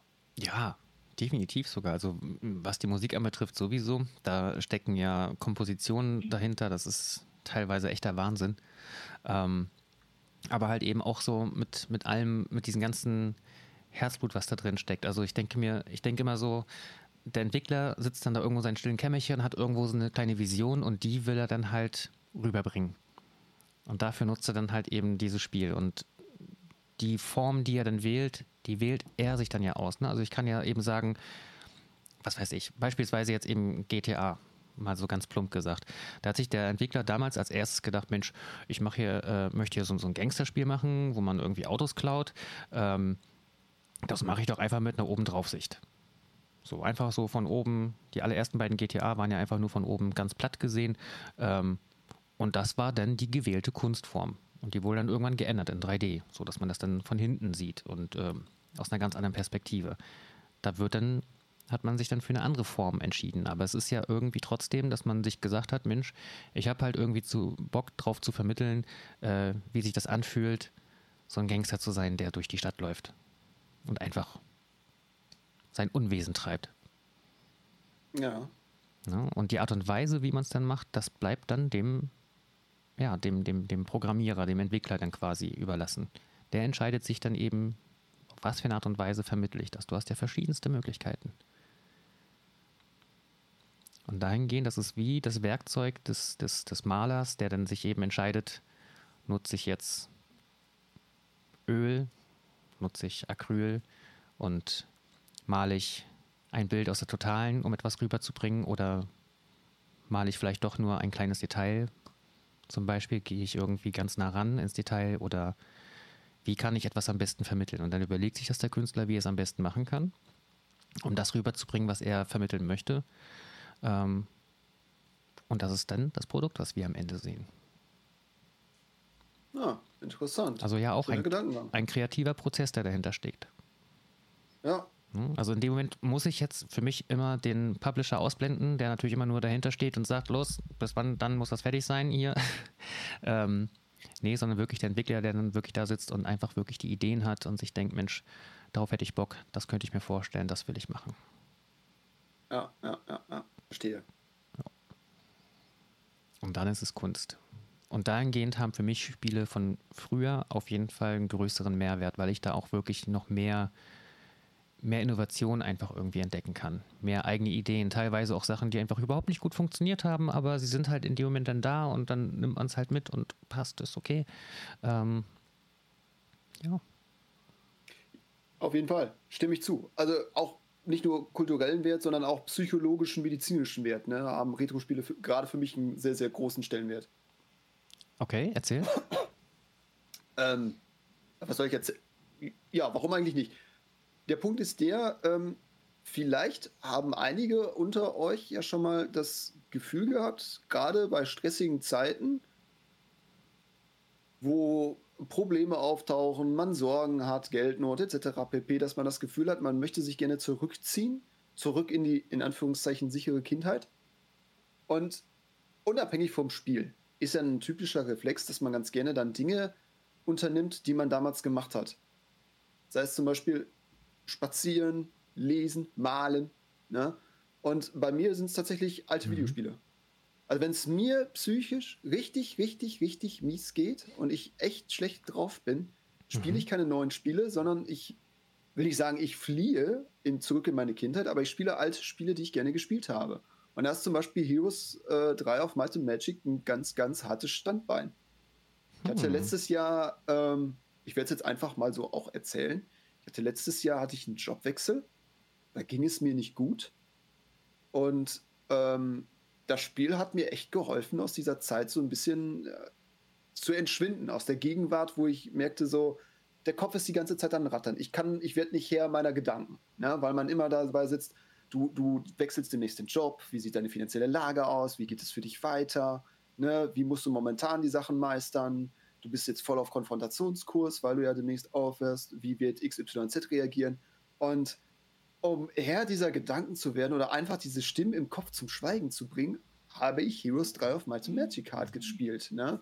Weil ich dann gemerkt habe, ich befinde mich in meinem sicheren Space, in meiner Kindheit-Nostalgie mhm. und setze mich mit dem Spiel auseinander und ganz viele tolle Erinnerungen aus meiner Kindheit tauchen dann wieder auf, was mich dann wirklich beruhigt hat psychisch gesehen. Und es ist tatsächlich auch, das ist tatsächlich auch äh, wissenschaftlich so ein bisschen fundiert. Da hatte ich dann nämlich auch mal mich damit auseinandergesetzt von Wert zu nostalgischen Werten. Ne? Nostalgie muss sich ja nicht nur auf Videospiele beziehen, aber in unserem Fall ist das ja halt konkret der Fall. Und äh, wo hatte ich das denn gelesen? Warte mal, ich habe mir dafür extra eine Notiz gemacht. Ich zitiere, ich, zitiere, ich zitiere aus einem Ausschnitt von äh, Nostalgie-Experte Dr. Martin Bruder. Das ist tatsächlich, das ist tatsächlich ein Fall. Nostalgie-Experte, auch nicht schlecht. Das Nostalgiegefühl ist besonders in Krisenzeiten sowas wie ein Anker für die Seele. Der Psychologe und Nostalgieexperte Dr. Martin Bruder erklärt, wissenschaftliche Untersuchungen zeigen, dass Nostalgie unter anderem durch Einsamkeit, Angst und vor eigenen Vergänglichkeit und größere Umbrüche im Leben ausgelöst wird. Sie hilft dabei, mit aktuell negativen Gefühlen und Veränderungen besser zurechtzukommen. Und das ist äh, mhm. Schon sehr, sehr prägsam, was bei mir auch der Fall war, was ich bestätigen kann. Und das Interessante ist aber auch bei den alten Videospielen, ich fing an, Heroes 3 zu zocken. Es ist in meinem sozialen Umfeld aufgefallen, dass die Leute gesagt haben, ey, ich will mitspielen. Ne? Das heißt, soziale Kontakte haben sich dann angeknüpft und dann auch wiederum irgendwo mein Bewusstsein gestärkt. Mhm. Und äh, von daher finde ich das eigentlich schon echt krass, dass auch viele Leute sagen, ich Retro-Spiele, ich spiele alte Spiele aus meiner Kindheit, weil die mich geprägt haben und weil sie für mich eben dieser Zitat seelische Anker ist oder sind. Mhm. Ja. Ja, das äh, kann ich so unterstreichen. Definitiv. Da fühlt man sich einfach sicher. Das ist dann wirklich einfach so dieses Geborgene, da kann mir nichts passieren, das ist alles so wie früher, da ging es mir gut. Da war die Welt noch in Ordnung. Was mich ja echt brennend interessiert, ist ja für mich jetzt als alter, alter Degen in Anführungszeichen ja eigentlich unvorstellbar, aber dass irgendwann mal sagen würde, ähm, boah, keine Ahnung, jetzt in 20, 30 Jahren die jetzige Generation, die jetzt heranwächst, dass die dann sagen, boah, damals Fortnite, mein Anker. das kann ich mir aber tatsächlich sehr, sehr gut vorstellen es ist ja, es ist ja letzten Endes nicht nur immer spieleabhängig, sondern auch aufgrund der Tatsache, dass man mit Freunden zusammen im äh, Teamspo Teamspeak oder im Discord zusammen hockt mhm. und einfach das Spiel spielt. Unabhängig ja. von dem Videospiel, sondern auch der Bezug auf die sozialen Kontakte. Davon abgesehen, dass auch, ähm, dass wir uns ja auch dahingehend weiterentwickeln. Also ich weiß nicht, wo die Entwicklung da noch hingehen soll, ehrlich gesagt. Aber ich denke mir einfach, ähm, dass Spiele ja auch so unglaublich viel komplexer geworden sind. Ähm, gerade, dass wir halt eben dann sagen, Mensch, wenn wir uns jetzt wirklich einfach mal zurückziehen wollen, unsere Ruhe haben wollen, dann suchen wir uns lieber eher die alten Spiele raus. Die sind halt irgendwie einfacher, da bin ich schnell drin, da weiß ich sofort, was ich machen muss. Ähm, bei neuen Spielen, ja, da muss man immer so viel bedenken und wenn man dann nach Wochen irgendwann wieder einsteigt, dann weiß man gar nicht mehr, was, wo war ich jetzt hier eigentlich, wie ist jetzt der Stand, jetzt muss, dann braucht man irgendwie ewig, um wieder reinzukommen in das Spiel. Da hat man schon wieder keine Lust mehr bis dahin.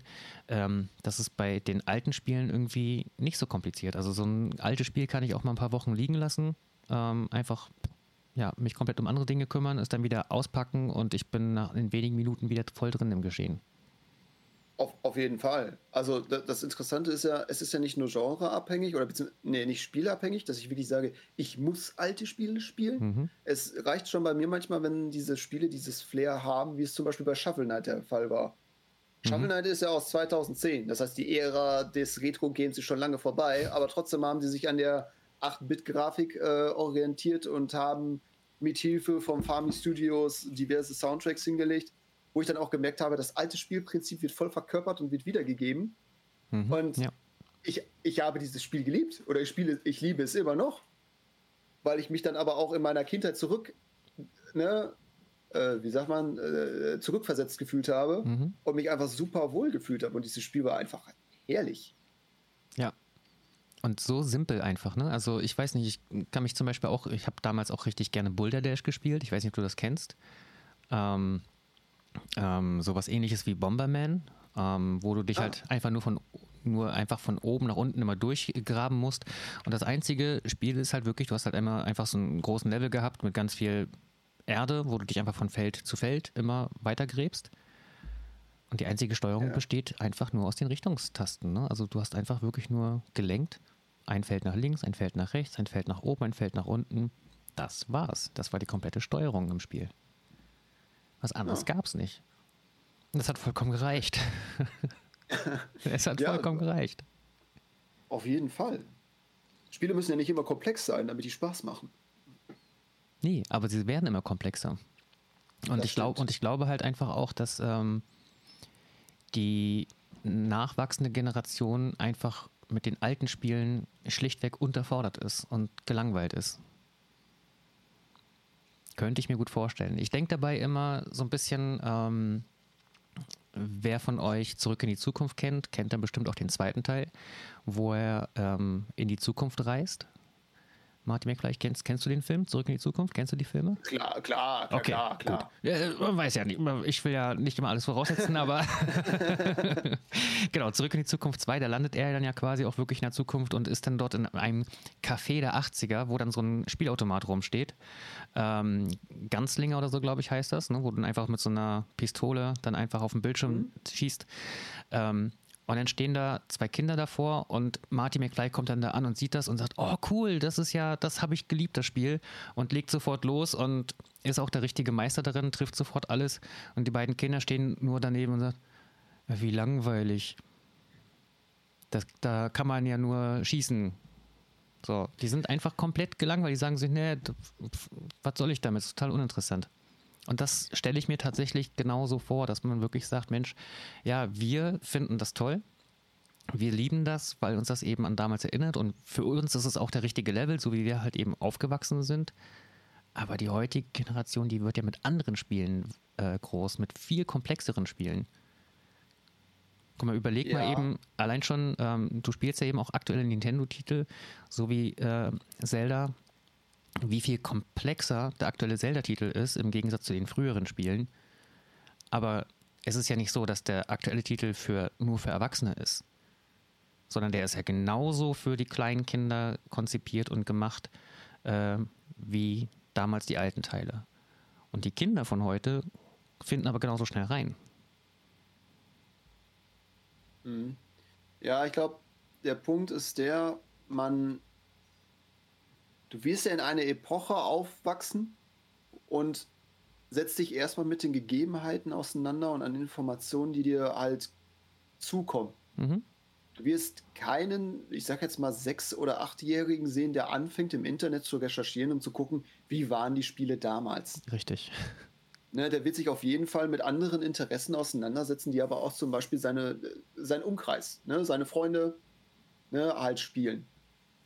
Ähm, es wird aber immer mal wieder ab einem gewissen, ich sage jetzt mal ab einer gewissen Reife, eventuell kann der Moment kommen, dass sie sagen, ich fand das Spiel klasse, ich recherchiere, wie die Geschichte läuft. Mhm. Ja?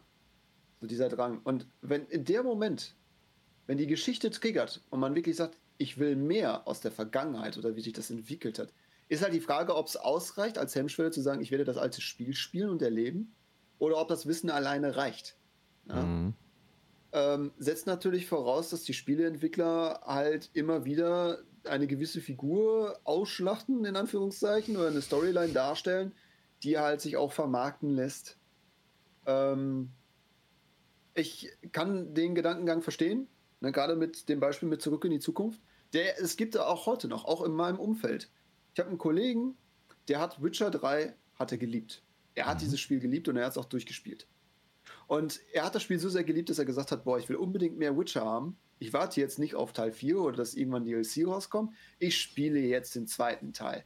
Hm. Und er hat das mhm. zweite Teil, äh, ne, hat sich den zweiten Teil geholt, hat es angeschmissen und hat gesagt, um Gottes Willen, die Grafik, die Steuerung, ich kann mir das nicht spielen, das will ich nicht spielen. Und das hat er dann auch liegen lassen. Ja. Und das, obwohl wir nicht von irgendwelchen alten Retro-Spielen mit simpler Steuerung äh, quatschen, sondern aufgrund des derzeitigen, in Anführungszeichen, kurzen Zeitraumes von Spiel 1 zu 3.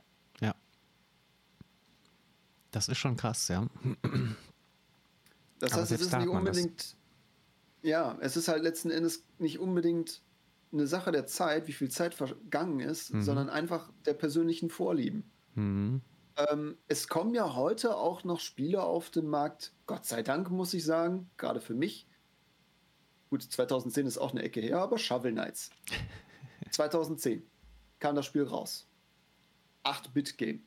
Pixel-Ära etc. pp. Aber eigentlich für diesen Zeitraum aus 2010 völlig ein fehlplatziertes Game in Anführungszeichen, wo man sagen würde, hä, technisch ist doch viel mehr machbar.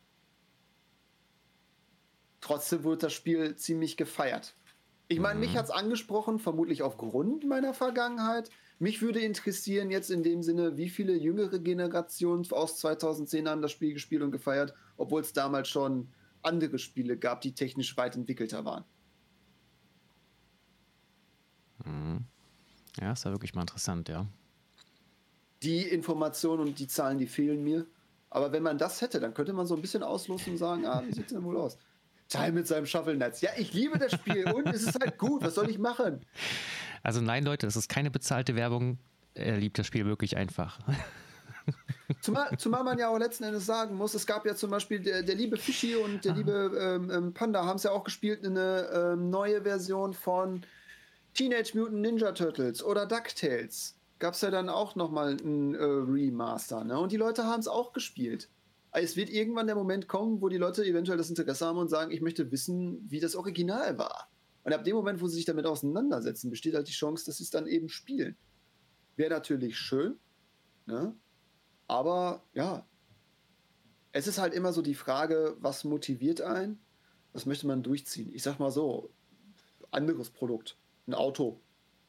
Schön modernes Auto zu haben und die Geschichte auf jeden Fall kulturell und langer Verlauf und etc. pp. Aber ich werde niemals sagen, ich hole mir jetzt einen Oldtimer, den ich noch ankurbeln muss, damit der Motor startet. Richtig, also das ist dann quasi eigentlich ja so nur der Look sozusagen, ne, um den es dann dabei geht. So wie jetzt, ja. genau, Stardew Valley ist auch ein gutes Beispiel, genau. Ähm, also gibt es ja auch wirklich einige Titel, die optisch sind wie die ganz alten Spiele, aber eigentlich ja, sind es halt wirklich brandaktuelle, komplexe Titel. Gut, Shovel Knight jetzt vielleicht nicht unbedingt, aber ähm, sowas wie Stardew Valley ist ja doch nach den damaligen Maßstäben viel zu komplex eigentlich. Die Frage ist auch letzten Endes, wie du dieses Spiel verpasst. Stardew Valley, Terraria sind gute Beispiele, aber auch Undertale Mhm. Ich weiß mhm. nicht, ob irgendwer schon mal Undertale gespielt hat von euch. Ähm, es ist eine auch pixel-orientiertes Spiel. Ganz simpel gemacht, so ein bisschen mit Final Fantasy Hype. Du spielst halt äh, ein Kind, was ähm, quasi äh, in ein Loch fällt und in einer Welt von Monstern wieder wach wird. Und äh, aus, dem, aus der Erfahrung mit anderen Videospielen würdest du sagen, alles klar, das sind Monster, ich muss mein Leben schützen, ich muss mich wehren. Und da fängt halt dieses Abenteuer an. Aber das, das Spiel hat so diesen Cliffhanger. Es besteht nicht die Notwendigkeit, dass du alle Monster besiegst. Also tötest. Selbst wenn du die besiegst, kommt dieses ganz normale, gewohnte Spielverhältnis, dass du sagst, cool, Monster ist besiegt, ich kriege Geld, ich kriege Erfahrungspunkte, ich werde stärker. So. Ja. Und nebensächlich wird dir dann nochmal gezeigt, du musst die Monster eigentlich gar nicht besiegen, Du kannst die auch mehr oder minder überzeugen, dass du keine Gefahr bist, in Anführungszeichen, dass du denen etwas Gutes tust. Und irgendwann sagen die dann, ach, ist keine Gefahr, ich lasse das Kind links liegen und ist okay. Das ist aber anstrengend. Das ist aber anstrengend und das ist schwierig und du levelst dabei nicht. Du wirst dafür halt nicht belohnt. Mhm. Und Undertale ist so unfassbar gut angekommen, aufgrund der Tatsache, dass es einen gewissen psychologischen Aspekt des Spielverhaltens des Spielers triggert. Und erst am Ende des Spiels wirst du in Anführungszeichen bewertet, wie deine Spielbahn war. So und so viele Monster hast du erledigt, das und das ist passiert. Und je nachdem, welche Extreme und wie, wie schlimm oder wie gut oder wie erfolgreich du warst, kriegst du halt eine Bewertung und am Ende des Spiels wird eigentlich so ein psychologisches, kein Gutachten, aber es wird geschichtlich dargestellt, wie dein Verhalten auf die Welt der Monster reagiert. Und dann merkst du so im Nachhinein, scheiße. Wenn du eigentlich nur der, wenn du nur das, das, das, den Willen verfolgt hast, zu sagen, ich erledige und besiege Monster, damit ich level, um zu stärker zu werden, bist du im Ende des Spiels eigentlich der Böse. Aha, auch geil. Auch ein sehr geiles Prinzip irgendwie. Und genau das ist der Punkt, was, was die Leute so unfassbar getriggert hat. Ne? Mhm. Was die aber auch so angesprochen hat, zu sagen, es ist was Altes, aber anders ausgelegt. Ja. Und das Spiel hat auch unfassbar mit deiner Psyche gespielt. Sehr geschickt gemacht, anders dargestellt. Es fängt so einfach und simpel an und eigentlich unschuldig, bis du auf einmal einen Charakter oder ein Monster besiegen kannst, was dir sehr nahe steht und was dir auch eigentlich nur was Gutes möchte, aber auch die Möglichkeit bietet, wenn du dieses Monster besiegst, kriegst du unfassbar viel XP. Mhm. Das ja, heißt, Emotionen, ja. Emo, Emotionen stehen gegenüber dem Erfolg des Spieles an der Entwicklung zu leveln. Das ist echt interessant. Aber das ist ganz, richtig hart. Dieses ganze Level- und Belohnungssystem ist sowieso dann auch nochmal so eine Frage. Wir hatten das ja vorhin nochmal ganz, ganz kurz mal so nebenbei angeschnitten, aber allgemein ist das ja auch irgendwie nochmal ein himmelweiter Unterschied, dass die Spiele früher einfach kaum ein Belohnungssystem hatten. Und jetzt wirst du ja, ja. eigentlich für jeden Handgriff, den du machst, belohnt. In jedem Spiel. Ja, ist immer so die Frage. Es gibt ja so Platin-Hunter, mhm. in Anführungszeichen. Na, du wirst ja zwischendurch, gerade auf Steam, kriegst du immer so regelmäßige Belohnungen, wo es heißt, ey, tolle Auszeichnung, du hast das erste Kapitel abgeschlossen. Warum kriege ich eine Belohnung, dass ich das erste Kapitel abgeschlossen habe? Natürlich habe ich das erste Kapitel abgeschlossen, ich will das Spiel durchspielen. ja. ja, absolut. Zum Beispiel. Aber dann gibt es natürlich auch Leute, wie zum Beispiel der, das, das, das, das Mü, Mayhey, äh, der sehr viel Wert darauf legt, dass er immer sagt, die Spiele will ich mit Platin durchspielen, damit, keine Ahnung, eigener Ehrgeiz oder er auch sagen kann, jetzt besitze ich diese Platin-Trophäe. Mhm. Also ich weiß jetzt nicht, ob er damit durch die Gegend läuft und das allen unter die Nase reibt und sagt, ja, cool, Platin, aber ja, die Ambition habe ich halt nicht, weil ich aber auch einfach denke, es gibt diverse Erfolge, die sind für mich nicht sinnvoll. Ich habe keine Lust, 33 Mal denselben Boss zu erledigen. Warum? Ja. Also ich glaube, ich habe bei PlayStation habe ich zwei oder drei Platin-Trophäen. Äh, und eine einzige davon war halt wirklich dann auch so, okay, ich, ich mache das jetzt mal, ich, ich jag das jetzt mal, jetzt mal allen hinterher und arbeite die nach und nach ab. Und im Nachhinein war ich eigentlich nur komplett leer. Also so dieses, als ich das erreicht habe, war so dieser Kurs mit der Freude, ja, ich habe jetzt 100 Prozent. Und dann, ja, was war jetzt eigentlich mit dem Spiel? Hm, ja, aber okay. Kann ich, kann ich gut nachvollziehen. Also ich fand das ja damals bei Sea of Thieves so schlimm. Das waren, da waren solche Belohnungen immer auch an diversen Skins äh, gekoppelt, die halt gut aussahen. Das heißt, die Motivation und die Hemmschwelle war dann anders gesetzt. Und mhm. ey, da gab es da gab's ein, eine Jacke, die wollte ich unbedingt haben, weil die auch so flammenmäßig ne, brannte und alles war am Glühen die fand ich super geil. Aber ich musste ungelogen 32 Mal dasselbe Kack-Event machen. Und das fand ich einfach frustrierend. Wer sind all die Personen, die da aufgezählt werden? Hm, wen meinst du?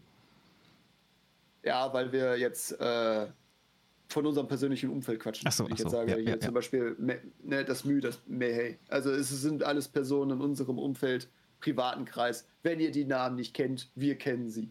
Die existieren. Irgendwo. Irgendwo. Irgendwo. Ja. Ah, Mann. Ja, es ist, es ist nicht, es ist nicht leicht irgendwie. Also ich weiß nicht. Ähm, irgendwo ist es ja, also ich frage mich einfach, woher kommt das, dass man da jetzt wirklich so, so unglaublich viel mehr Belohnung hat in so einem Spiel. Wie ist das entstanden ähm, und brauchen wir das? Ist das irgendwie ist das tatsächlich vielleicht wie so eine Art Droge einfach, dass die Spieler einfach immer mehr Belohnung brauchen, damit wir einfach unsere Endorphine auch bekommen? Also vielleicht ist es wirklich eine Art und Weise, also psychologisch gesehen, es gibt ja Lernmethodiken, wo man sagt, baller jetzt zum Beispiel jetzt nicht sechs Stunden lang dir den Stoff von Mathematik durch, sondern nimm es kleinschrittig an, mach mhm. immer so 40 Minuten, dann machst du 10 Minuten Pause, ähm, habe ich ganz viele Fotos damals von Klassenkameraden gekriegt, wo man dann Bücher gesehen hat, wo Schokoriegel in die Bücher gelegt wurden, wo es dann heißt, jedes Mal, wenn ich ein Kapitel abgeschlossen habe und einen Duplo-Riegel erreicht habe, gönne ich mir 10 Minuten Pause und esse diesen Duplo-Riegel. Ach, da kommen diese Schokoflecken in meinen alten Mathebüchern her, ich verstehe. Genau, es ist ja eine Art der Konditionierung. Ne? Du hast etwas geschafft und du kriegst einen positiven Belohnungseffekt. Die Frage ist halt, wie viel Wert legen wir in diese Belohnung? Während ich jetzt sage, Kapitel 1 abgeschlossen, was zum Geier, wird anderer Typ sagen, geil, ich habe eine Belohnung erhalten, cooles Icon-Bild, ne? Und jeder kann das sehen und jeder weiß jetzt Bescheid, diese Belohnung habe ich gemacht. Nicht jeder hinterfragt halt den Wert, aber der Effekt ist halt da. Mhm. Ja? Genau. Und ich glaube, letzten Endes, wenn du dann, äh, die Frage ist dann aber auch immer, wie wird dieses Belohnungssystem genutzt? Ist es dafür da, um dir zu sagen, was für einen Abschnitt du im Spiel erreicht hast? Oder dient es eventuell dazu, dass selbst wenn du das Spiel durchgespielt hast, du immer noch am Ball bleibst, damit du andere Möglichkeiten, egal wie seltsam sie auch sind, zum Beispiel 33 Mal denselben Boss zu erledigen, ne, und das dich mal halt motiviert? Ist halt belohnungsabhängig. Aber meinst du, die Menschen würden die Spiele weniger spielen, wenn die Belohnungen nicht wären? Diese ganzen Achievements und alles? Sie würden, sie würden sie anders spielen. Also, wie jetzt zum Beispiel gesagt, mein Beispiel, 33 Mal das Event. Mhm. Sea of Thieves ist ein Multiplayer-Spiel. Ne? Und wenn ich sage, ich habe in Anführungszeichen Sea of Thieves durchgespielt, das spielst du nicht durch, das ist Quatsch. Aber wenn du zum Beispiel sagst, ich mag dieses Event nicht und ich werde es nicht besuchen, bedeutet das, dass eine Handvoll Spieler, wenn die meiner Meinung sind, dieses Event nicht besuchen werden. Was wiederum bedeutet, dass du bei diesem Event weniger also Konfliktpotenzial besitzt. Und dadurch lebt ja das Spiel. Ne? Dass Spieler aufeinandertreffen und sich gegenseitig mehr oder minder entweder zusammen das Event abschließen oder gegeneinander versuchen, sich äh, zu erledigen, damit sie das Event für sich haben. Mhm. Aber wenn ich jetzt eine Zielsetzung habe und ich bin ein Trophäenjäger und sage, ich muss das Event meistern, dann habe ich eine andere Motivation, an dem Event teilzunehmen, obwohl ich den Großteil des Spiels schon durch habe. Tja, und wer macht jetzt die bessere Spielerfahrung? Tja, das ist die Frage, wie wir dieses Belohnungssystem nehmen. Es ist aber, wie gesagt, spielabhängig. Mhm. Es ist spielabhängig. Genauso die Schiene gibt es ja auch bei Final Fantasy VII Remake, ne? dass du diverse Bosse mehrmals machen sollst oder dass du diverse Kapitel weiter durchspielen sollst. Es gab, du hast das Spiel ja gespielt. Es gab ja zum Beispiel ähm, eher nebensächlich Möglichkeiten, dass du Antworten geben kannst, die aber dann letzten Endes zum Beispiel das Kostüm von den Mädels bestimmt, welches ja. die dann bei diversen Events tragen. Mhm. Du kriegst einen Erfolg dadurch, wenn du alle Kostüme mal gesehen hast. Na? Mhm. Die Frage, mhm. Die Frage ist halt, triggert mich das? Motiviert mich das, um zu sagen, ich spiele das Kapitel mehrmals durch, damit ich alle Kostüme gesehen habe, aufgrund der Tatsache, weil ich alle Kostüme sehen will? Oder weil ich diese Belohnung haben möchte? Hm. Naja, die Sache ist ja die, wenn du die Belohnung haben möchtest, dann weißt du ja vorher schon von der Belohnung. Wie weißt du von der Belohnung, indem du dich vorher irgendwie informiert hast, irgendwas gelesen hast? Ja, die Belohnungen sind ja öffentlich einsehbar im Menü. Genau. Du kannst in jedem Spielmenü kannst du ja sagen, okay, ich gucke mir jetzt an, was für Belohnungen ich habe und dann steht da auf einmal alle Tiefer-Kostüme. Hier ist Cebo. Super, super Einwand. Ich wollte alle Kostüme sehen. Mhm. Manchmal sind diese Belohnungen aber auch ein Hinweis dafür, dass es diese Möglichkeit, diese Option halt gibt. Richtig. Also genau das, das darauf wollte ich jetzt nämlich gerade hinaus. Also dadurch, dass du eben diese Achievements ja schon siehst, dass es da ist, spoilerst du dich ja irgendwie auch in gewisser Art und Weise. Ja, wobei auch da gibt es Belohnungen, die erst einsehbar und aktiv sind, wenn du den jeweiligen Abschnitt der Kampagne gespielt hast. Ne? Mhm. Also es gibt Spiele, da kannst du dann eben sehen, es gibt 300 Belohnungen, aber du kannst nicht sehen, was der Sache ist, die sind dann einfach ausgegraut. Richtig, ja. Aber wenn du jetzt wirklich so ein Trophäenjäger bist, dann findest, hast du trotzdem Möglichkeiten, das rauszufinden. Dann vielleicht nicht direkt ähm, auf der Seite, aber dann gibt es halt eben woanders irgendwo wird da schon aufgezählt.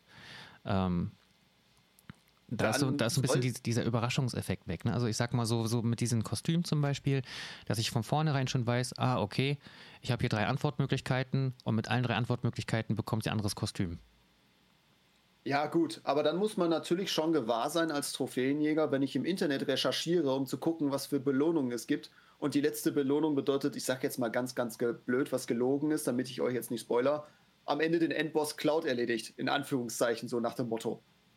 Mhm. Äh, ja, sorry, aber dann fange ich nicht an zu sagen, ich äh, will jetzt schon alle Trophäen haben, bevor ich das Spiel durchgespielt habe. Dann stelle ich mir eher die Frage, was für die Intention war, sich das Spiel zu besorgen.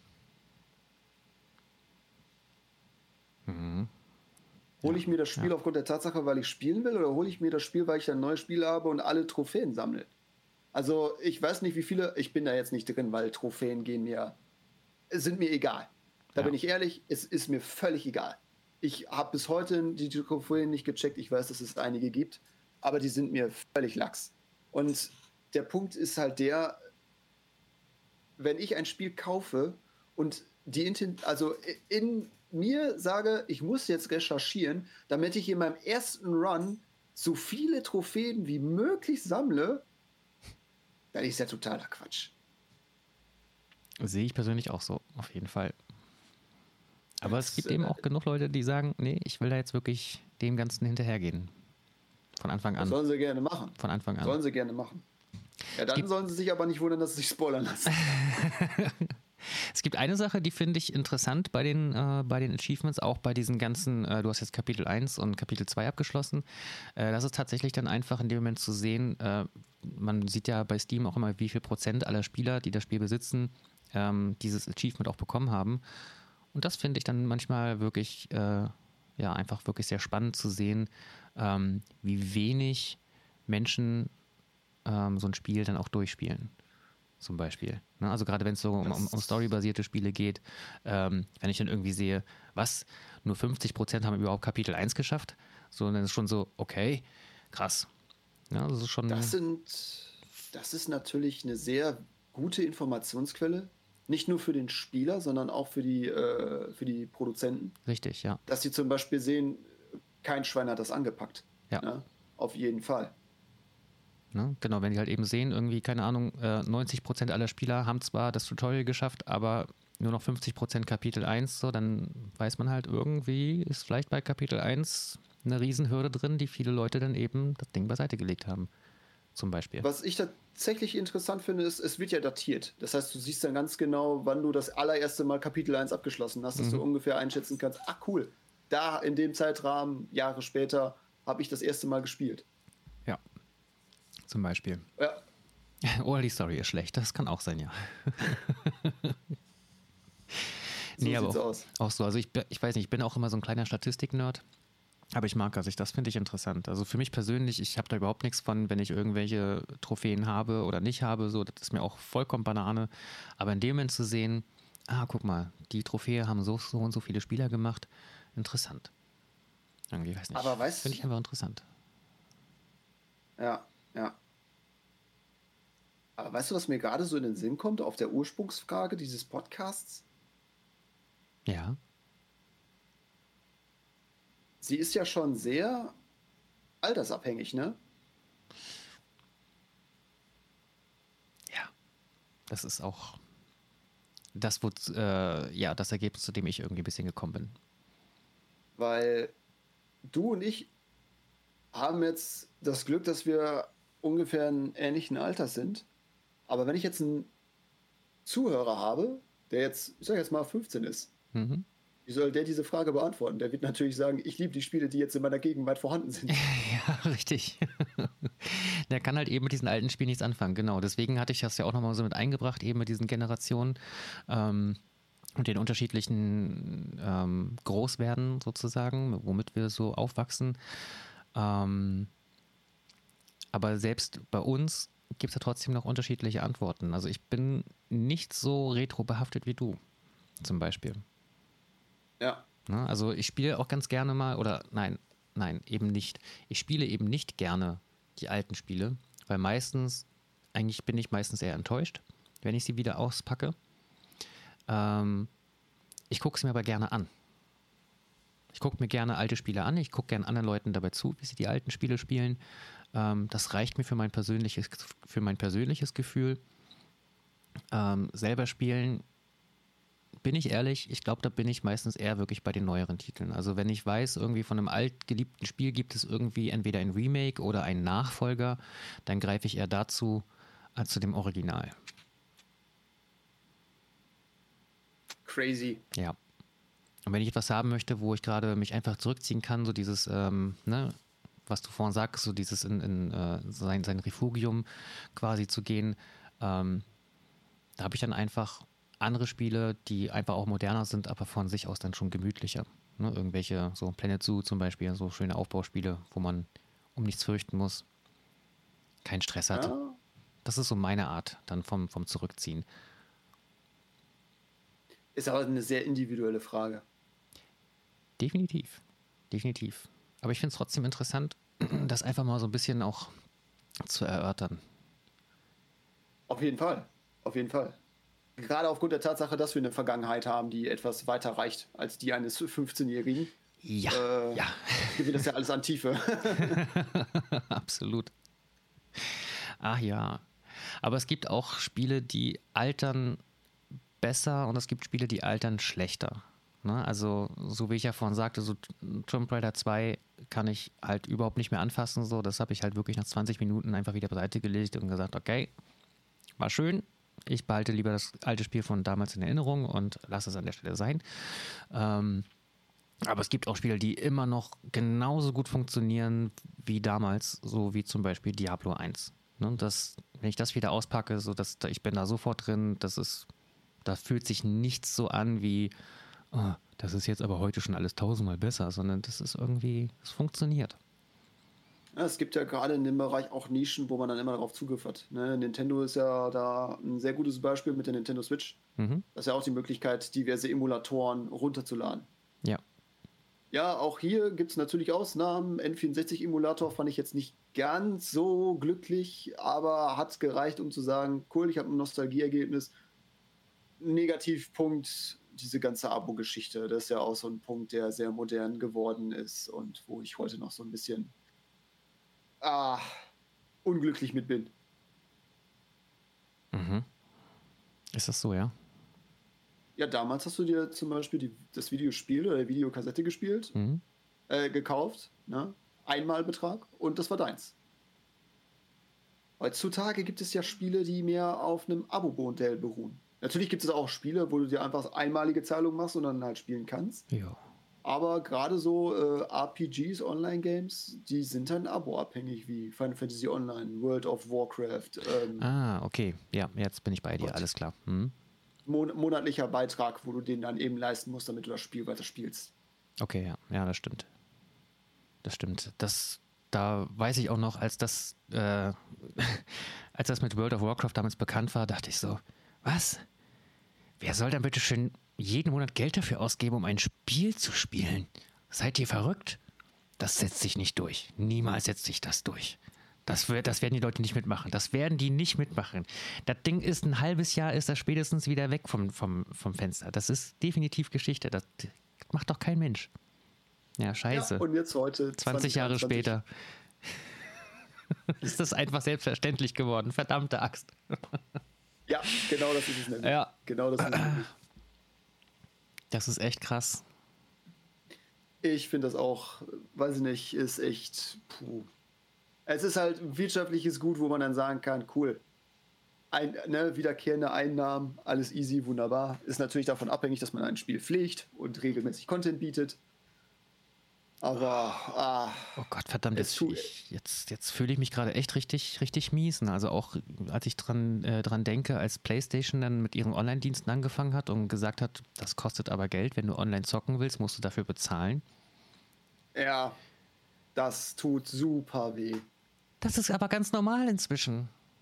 Ja, tatsächlich. Das, das ist, ist halt es. einfach normal. Du willst halt, ja, du, du hast halt eine Playstation, du willst online zocken, ja, dann brauchst du PS Plus.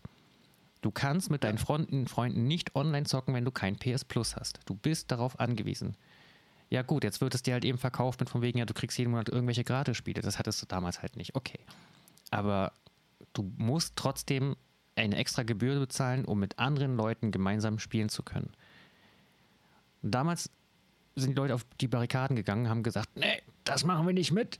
Und es hat ja damals auch echt kaum einer gemacht. Also PlayStation 2, die, äh, da musstest du ja, um online spielen zu können, nochmal ein extra Modul dafür kaufen, um das anzuschließen an der PlayStation. Ähm, als, als Zusatzgerät. Aber dieses, ähm, ja, das, hat, das hat, hat, hatte kaum einer. Ich kannte keinen in meinem Freundeskreis, der irgendwie das Ding mal online benutzt hat, weil es halt einfach extra Geld gekostet hätte. Hat keiner gemacht.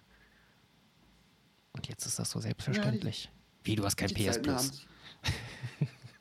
ja, ja, es ist, es ist halt letzten Endes, ne? Natürlich wird man erst sagen, der Großteil so, nee, mach ich nicht, aber nach und nach bricht man danach ein und wenn du merkst, du bist die einzige Pappnase, die kein PS Plus hat, ja. Damn. Und alle sitzen dann so, oh, gestern Abend war wieder super witzig. B -b -b ne? mhm. man, fängt, man fängt ja auch immer so mit der ersten Mogelpackung an. Ne? Ein Kumpel damals, ich habe viele Jahre WoW gespielt. Ich habe wirklich viele Jahre WoW gespielt. Und ein Kumpel hat mich da reingezogen, weil es dann heißt so, ey, ab bis Stufe 20 kannst du kostenlos spielen und danach ist es abopflichtig. Mhm. So.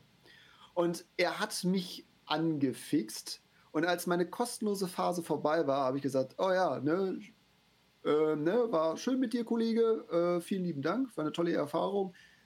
Aber passt jetzt erstmal so. Und dann ging es ja noch weiter. Ne? Es, hat, es wurde dann richtig teuflisch. Da hat der Schweinepriester mir den ersten Monat bezahlt sodass ich in den Genuss kam von dem ganzen Spiel. Ja, und dann war ich fixiert und ich war zwei Jahre dran drin. Ja. Genauso funktioniert es auch heute noch. Deswegen gibt es dann immer diese, ja, ja, lade jetzt hier ein oder kostenloses Wochenende oder so, ne? Mhm. Ja, wenn du jetzt einen Freund mitbringst, kriegst du das und das. Yay. Oh. Und dein Kumpel kannst zum halben Preis kaufen. Ist doch super, oder? Ist, ist ganz toll, ist ein Träumchen. Und ich sitze dann da und denke mir so, damals hast du dir die verdammte Videospiele-Kassette gekauft, hast sie reingesetzt, Kumpel kam vorbei, man hat sich verabredet via Telefon und dann hat man vor der Mattscheibe gemeinsam gedaddelt. Ich äh, fürchte mich so ein bisschen, nee, anders. Meine Erwartungen haben sich im Laufe unserer Talkrunde geändert. Deine Erwartungen? Welche ja, ich war eigentlich ziemlich, also die Antwort auf die Frage. Mhm. Ich, habe ich war eigentlich ziemlich sicher, dass ich diese Frage deutlich beantworten könnte. Aber so klar und deutlich geht es eben nicht. Mittlerweile. Nicht wirklich, ne? Nee, nee. Ich hatte die Frage auch, ist in erster. Hm? Ja. Die Frage ist in erster Linie? Die Frage ist in erster Linie ja sehr individuell. Ne? Mhm. Ich sage nur generationenmäßig. Das Beispiel mit dem 15-Jährigen. Ähm, aber auf der anderen Seite auch so wenn ich jetzt eine klare Antwort geben würde, ähm, würde ich die natürlich auch erwartend in meinem, in meinem Alltag äh, sehen wollen. Dass ich dann sage, ich kann mit neuen Videospielen nichts anfangen, ich bin ein Retro-Typ, die damaligen Spiele waren besser. Ja, aber ist halt kann nicht aber so. ja nicht der, Genau, kann ja nicht der Fall sein, sonst würde ich mir ja nie wieder neue Spiele holen. Ja. Das bin ich nicht. Genauso wenig bin ich ein Typ, der sagen würde, ich kann alte Spiele nicht mehr spielen. Das bin ich auch nicht. Mhm. Ja, ich hatte da auch ähm, mit ein etwas eindeutigeren, mit eindeutigeren Antworten von uns beiden gerechnet. Bei dir halt eben mehr, jo, definitiv mehr Retro und bei mir eben definitiv nicht. aber ich habe eine Antwort. Ich aber irgendwie Antwort, so bewegt nicht. sich das dann doch irgendwie ein bisschen in der Mitte. Ne? Also so, es kommt halt wirklich stark drauf an. Es kommt stark drauf an, was es für eine Art von Spiel ist. Also ich würde mal vermuten, dass meine Antwort so auch den Großteil der Leute so ein bisschen abriegelt. Das ist zumindest das, was ich in meinem Umfeld äh, rausgehört habe. Erzähl. Die primäre Frage war, waren Spiele früher besser? Richtig. Für mich, in meiner persönlichen Meinung, würde ich sagen, ja. Spiele waren für mich früher besser. Ich bin geprägt aus meiner Kindheit der Nostalgiezeit. Es ist für mich ein wertvoller, emotionaler und psychischer Anker. Ich fand die Qualität der Spiele besser, dass sie eben so diesen, das Spiel ist fertig entwickelt. Man kann es zu Ende spielen. Ist mir egal, ob man ich dem Hersteller eine zweite Chance gebe oder sage, ich bin geduldig. Das war ja so die Debatte, die wir hatten. Ähm, ich will, wenn ich ein Spiel spiele, will ich die Möglichkeit haben, erst recht, wenn ich dafür Geld ausgegeben habe, möchte ich wenigstens den Anspruch haben, dass ich vernünftig durchspielen kann, mit der versprochenen Qualität, die man mir auch versprochen hat. Ähm ich fand damals auch die sozialen Interaktionen haben mich geprägt. Was nat Achso. Kaffee. Kaffee. Ja, die Frau macht gerade Kaffee. Ja, sie sitzt hier mit verschränkten Armen. Nee, nicht verschränkte Arme. Ich mache Hände in die Luft. Es, es tut mir leid. Es tut, soll ich weitermachen oder sollen wir da nochmal gleich einen Video-Audioschnitt machen? So, die größte, die größte Runde am Ende des Podcasts. Jetzt kommt's, es kommt's. Nach drei Stunden, meine Damen und Herren, haben Sie eine klare Antwort verdient. Sie wird jetzt kommen. Kaffeemaschine. genau, man hört nur so diese, diese Kaffeemaschine. Und das ist meine finale Antwort. Weißt du, so alles einfach weggefallen. Oh, sie schämt sich. Ist alles gut. Ist alles gut. Ich warte, ich warte einen kurzen Moment, bis die, Kaffee, bis die Kaffeemaschine durch ist und dann sitze ich. Außerdem nur heute, nur jetzt der Sinn des Lebens, meine Damen und Herren. Und dieser laute. Genau. Ich werde diese Antwort nur einmal präsentieren und danach werde ich nie wieder darauf eingehen. Es ist die einzige richtige Antwort in diesem Inter ne, im Weiten des Internets. Also hört gut zu, das ist eure einzigartige Gelegenheit. Und das ist mein Punkt. Schön, dass wir darüber gesprochen haben. Wir werden es nie wieder tun. Ich hab mich schon zurückgehalten. Ist schon, ist schon gut. Ist schon gut. So, ich bin fertig. Viel Spaß. Dankeschön. Okay. Okay. Okay. So. Der Moment ist gekommen, um mir, damit ich jetzt meine Antwort auf die Frage, waren Spiele früher besser, meine persönliche individuelle Antwort präsentiere. So. Ich war mir eigentlich ziemlich sicher am Anfang des Podcasts, dass ich sagen würde, ich kann diese Frage beantworten. Mittlerweile haben wir aber so viele Aspekte durchgesprochen, dass ich mir gar nicht mehr so sicher bin. Die Frage, waren Spiele früher besser, ist ja eine sehr individuelle Frage. Sie ist in erster Linie altersabhängig. Das haben wir jetzt festgemacht. Während du und ich, ich sage jetzt mal ganz frech zu den alten Knochen gehören und die auch eine etwas längere Vergangenheit bezüglich Videospielen haben, können auf einiges zurückblicken Während andere Hörer, die jetzt, ich sag jetzt mal ganz krass, die gerade mal 15 Jahre alt sind und seit vier, fünf Jahren eventuell aktiv spielen, können nicht mit dem Wissensstand mithalten oder diese Frage beantworten, wie wir es jetzt tun. Mhm. Das heißt, diese Frage ist auch sehr persönlich. Und meine persönliche Meinung bzw. Antwort auf diese Frage ist, Videospiele waren damals besser. Sie haben für mich einen nostalgischen Wert, die aufgrund der Tatsache, dass ich eine Kindheitserinnerung da habe, die weit in der Vergangenheit zurückreicht, die nicht jeder hat, ist recht nicht, wenn er 15 ist, für mich einen wichtigen seelischen Anker darbietet. Ähm, riesige Pluspunkte, die ich in damaligen Videospielen auch heute noch feiere, ist auf jeden Fall, die Spiele waren damals zu Ende entwickelt. Sie wurden auf den Markt gesetzt in dem Moment, wo, sie, wo das ganze Projekt abgeschlossen war. Dort ist eine klare Geschichte, dort ist ein klares Ende. Häufig gab es eher selten Bugs. Man musste schon eher damit rechnen, dass man nicht auf Bugs stößt. Und im Vergleich zu heute ist es gänzlich anders.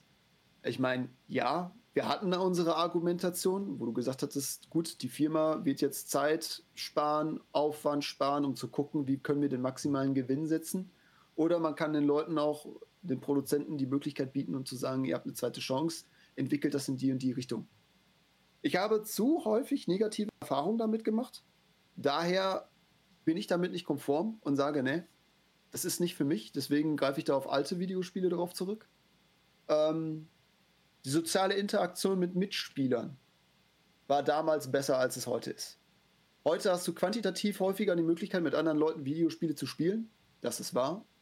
Aber es wirkt so, dass diese Spieler, mit denen du in einer Lobby sitzt, um gemeinsam ein Spiel zu tätigen, sei es über League of Legends oder halt direkt über Sprachkanäle, die dir ein Spiel bietet, ist quantitativ zwar da, aber die soziale Interaktion hat an Qualität massiv verloren.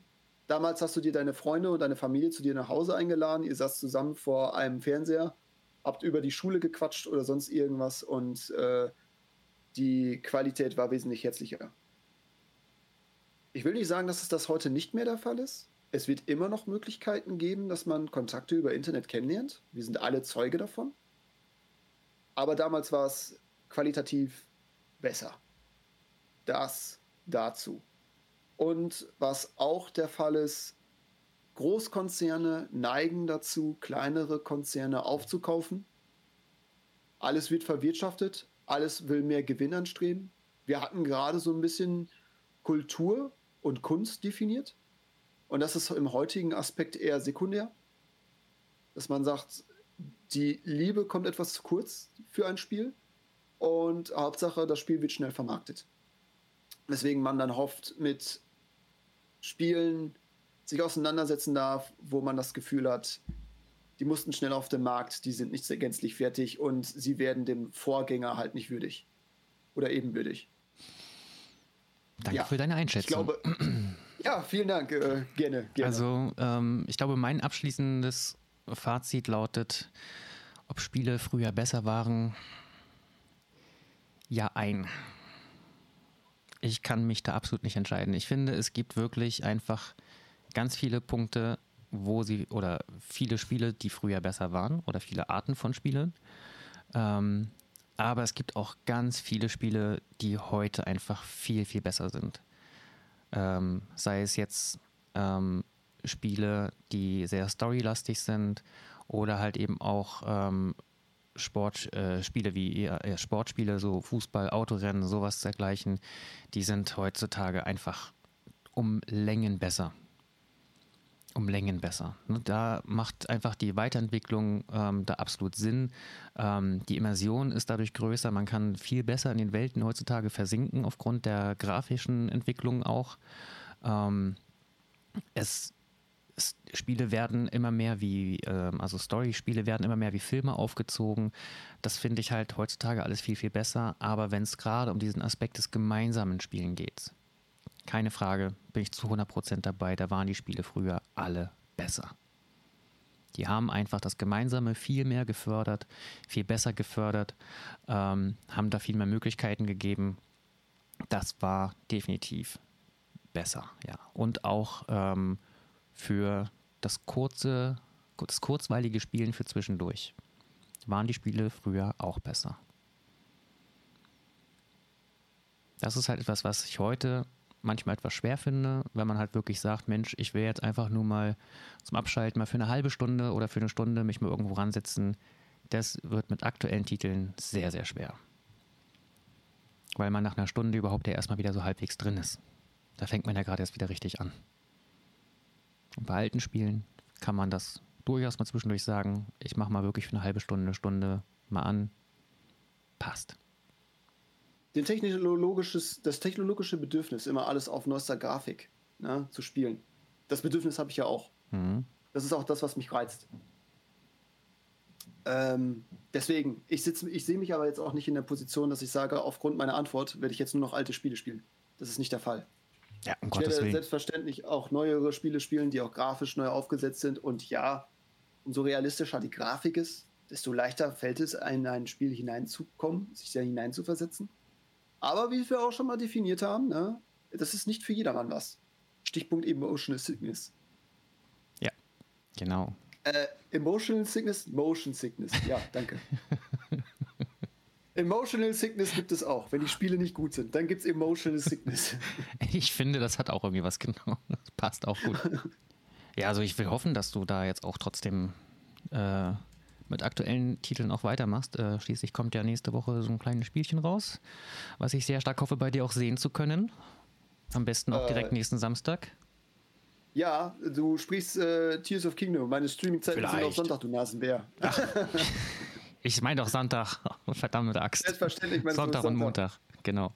Ja, ich, ich, ich, ich, will ehrlich sein. Es kommt davon, es hängt davon ab, wann ich das Spiel kriegen werde. Sobald ich es habe, kann es passieren, dass ich ganz spontan sage, ich lege jetzt trotzdem los, unabhängig meiner Streamingzeit. Aber ja, Sehr ja, gut. selbstverständlich. Das wollte ich hören. Selbstverständlich. Das ist, das ist ja zum Beispiel auch so ein interessanter Aspekt bei mir. Ne? Ich äh, feiere Zelda aufgrund mhm. der ganzen Retro-Geschichte, die ich miterlebt habe, aufgrund der Geschichte. Und ich, ich will nicht aufhören. Also all diejenigen, die jetzt mitgekriegt haben, dass ich Breath of the Wild und Hyrule Warriors jetzt äh, mitgekriegt habe und gestreamt habe, äh, ich bin gehypt von der Geschichte. Ich will mehr Details haben. Ich will, ich will, ich will Tiefe haben. Ich will wissen, wie es weitergeht.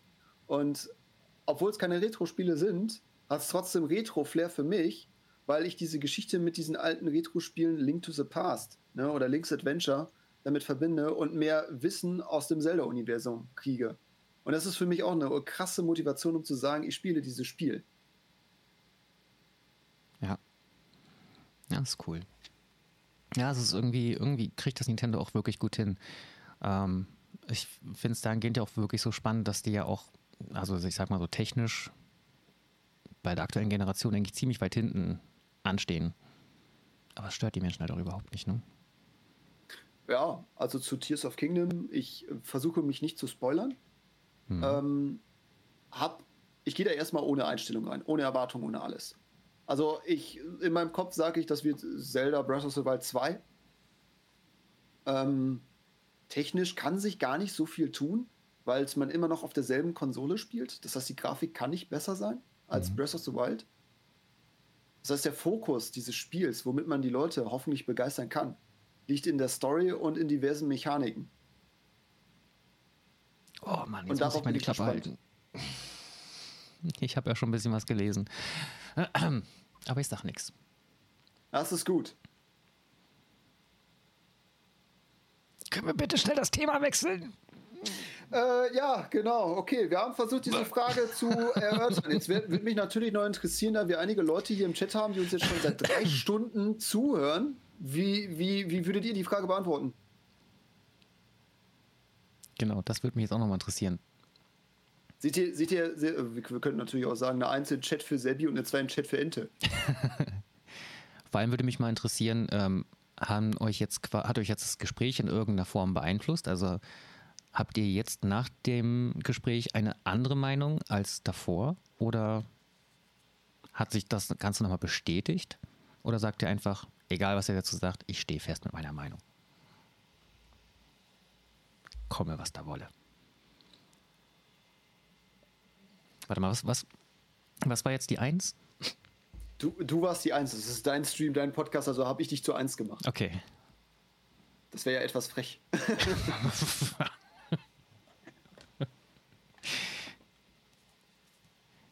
Yay, Team Sabby. Siehst du. Eieieiei. Ja. Ich glaube, es ist halt wirklich einfach immer die Frage, um was geht es gerade? Alles gut. Also ein, ein, ein, äh, ein GTA 3 zum Beispiel würde ich heutzutage, glaube ich, nicht mehr anfassen. Das ist einfach. Hm. Aber. Eine schöne Runde GTA Vice City, da sehe ich mich. Aber so ein, so ein. So ein Super Mario Land oder so auf dem Gameboy, ich, ja, spricht, glaube ich, nichts gegen. Da spreche ich nichts gegen. Würde ich immer noch Miss wieder Mellish, auspacken. Miss Mellish schreibt, ich glaube, man kann das nicht verallgemeinern. Es sind die verschiedenen Aspekte, die damals besser waren als heute. Und einige Sachen sind heute besser. So Hashtag Team Sebi. Genau so schaut's aus. So muss es sein. ja. Nee, also am Ende hat eben alles immer noch seine Daseinsberechtigung. Das ist irgendwie auch schön. Also ich finde es ich find's eigentlich auch irgendwie ganz schön, dass es da keine eindeutige oder dass wir für uns keine eindeutige Antwort gefunden haben. Weil man dann halt eben wirklich auch sagen kann, ja, beides hat nach wie vor seine Daseinsberechtigung. Auf, auf jeden Fall. Also ich könnte mir jetzt nicht vorstellen, dass sämtliche ähm, Marken und Konzerne sagen, so, wir hören jetzt aus zu produzieren, die Welt muss sich mit den Retro-Spielen zu vergnügen, weil es ja das ist, was das Richtige ist. Um Gottes Willen, ich würde eingehen, da bin ich ehrlich. Genauso gut fände ich es schlimm, wenn es jetzt heißen würde, sämtliche Spiele haben jetzt nur eine Daseinsberechtigung von, lass es zwei Jahre sein und danach werden die gelöscht. Das finde ich auch super schlimm. Oh ja. Von daher eine sehr persönliche, individuelle Einschätzung im Prinzip müsste man dann eh evaluieren, welche Spiele spiele ich momentan am meisten. Sind es alte Spiele oder neue Spiele? Und bei mir sind es halt die neuen Spiele. Äh, die alten Spiele. Ja. Absolut. Aber siehst du, es fällt mir gerade auf, ich hatte eigentlich noch eine, einen wichtigen Punkt noch mit ausgelassen, aber egal. Du, du kannst ihn ja jetzt im Nachhinein einwerfen, so, wenn du so magst. Einfach nur so die, die Frage zur Langlebigkeit von Spielen, von einzelnen Titeln. Die Langlebigkeit von Spielen zu einzelnen Titeln. Mhm. Wie, wie langlebig waren die Spiele früher und wie langlebig sind sie heute? Oh, also eigentlich aufgrund der Tatsache, dass du schon sagst, ich mag eigentlich mehr Spiele, die man mal pausieren kann, die so ein bisschen den Alltag entschleunigen und wo ich nicht immer darauf sein, gefasst sein muss, wenn ich dieses Spiel starte, will ich die nächsten drei Stunden nichts anderes machen können. Ähm, damalige Spiele waren kurzlebiger als die heutigen Spiele. Weil heutige Spiele zum Beispiel, womit sich viele Leute zu, schwer tun, sind ja Open-World-Spiele. Mhm. Ja? Ein Zelda Link to the Past habe ich in wenigen Stunden durch. Wenn ich jetzt sage, ich investiere da einen Tag rein, kann ich das so durchspielen an einem Tag. Es ist ein schönes altes Spiel, gar kein Problem. Mhm. Ähm, wenn ich so an Kaitos Worte denke zu ähm, Hyrule Warriors, wo er dann sagt, wenn du alles durchspielen willst, kannst du locker 130 Stunden schon mal mit einrechnen. Oder Witcher 3 ist ein auch ein sehr gutes Beispiel. Mhm. Die Langlebigkeit ist da schon massiv gestiegen. Also würdest du einfach aufgrund des Umfangs sagen, dass die, dass die Spiele einfach länger gespielt werden? Es kommt drauf an, was langlebig bedeutet. Ähm, Wenn man das jetzt nur auf die Spieltitel oder auf die Spiele an sich reduziert, dann ja. Aber womit man ja heutzutage auch teilweise kämpfen muss, ist ja bei neueren Spielen die Leute am Ball zu halten, dass sie das Spiel zu Ende spielen. Wir hatten das Thema ja so ein bisschen angeknackst über das Thema Achievements, ne, mhm. ne, Belohnungen. Dass man dann sagt, okay, wir wollen die Leute am Ball halten, dass sie das Spiel weiter spielen. Während man dann auf einmal da sitzt und sagt, äh, Kapitel 7 abgeschlossen, nur so und so viele Prozent. Wieso spielen die Leute dieses Spiel gar nicht mehr durch? Du hast ja jetzt so häufig die Möglichkeit zu sagen, ich höre jetzt auf und spiele ein anderes Spiel. Aufgrund der Tatsache, dass Spiele, neue Spiele schneller auf den Markt kommen, dass die Auswahl größer ist. Abzuspringen fällt wesentlich leichter. Damals als Kind hatte ich ein Spiel, es war ein neues Spiel, entweder ich spiele dieses neue Spiel oder ich spiele bereits alte, durchgespielte Spiele weiter. Das ist eine ganz andere Hemmschwelle, steckt dahinter. Mhm. Mhm. Aber dass man sie quasi immer wieder ausgepackt hat, im Prinzip. Also ich sag mal irgendwie, ähm, wenn man dann irgendwann mal so, so, so ein Super Mario oder so durch hatte, dann war man doch eigentlich erstmal durch damit. Oder hat man es danach ja. sich gesagt, okay, das spiele ich jetzt direkt nochmal eigentlich? Also ich war nicht so, ich war dann wirklich, wenn ich durch war, dann war ich durch, dann kam das nächste Spiel. Ähm, und ich habe so den Eindruck, dass die Spiele heute teilweise, ich, vielleicht liegt es auch einfach an der Spielart, aber dass einige Spiele heute wirklich über Jahre, äh, wenn nicht sogar inzwischen schon ein Jahrzehnt oder länger, wirklich immer wieder weit, fleißig weitergespielt werden. Ne? Sei es jetzt World of Warcraft, sei es Age of Empires, ähm, keine Ahnung, ähm, Seven Ways to Die oder so solche Spiele, die ja wirklich schon echt verhältnismäßig alt sind, aber immer noch super gehypt sind nach wie vor. Man muss ja jetzt aber auch letzten Endes sagen, um dein Super Mario-Beispiel nochmal aufzugreifen, es war ja die soziale Interaktion mit anderen Mitspielern stand ja auch im Fokus. Mhm. Wenn jetzt ein Kollege kam und sagte, boah, Sebi, lass uns mal bitte Super Mario spielen im Multiplayer, da habe ich jetzt voll Bock drauf. Da, obwohl du das Spiel durchgespielt hast, hast du es trotzdem gespielt. Ja, und stimmt, Heroes ja. 3 auf Might Magic ist auch ein goldenes Beispiel. Ja? Mhm. Das Spielprinzip ist dasselbe. Du musst in der Regel eigentlich immer den Gegner erledigen, aber das Spiel an sich war ja mehr oder minder der Weg. Ja, ja, das stimmt. Aber wenn man jetzt nur von Content und von der Spieldauer und der ne, ausgehen würde, sind neuere Spiele langlebiger. Aber das muss nicht immer was Gutes sein. Haben wir ja gerade festgestellt. Absolut. Hat man jetzt auch gerade so, so, schön geschrieben, genau. Äh, heutige Spiele fühlen sich auch ab und an nach Arbeit an. Ne, dass ich meine täglichen Aufgabe, Aufgaben dort erledigen muss. Ähm, absolut.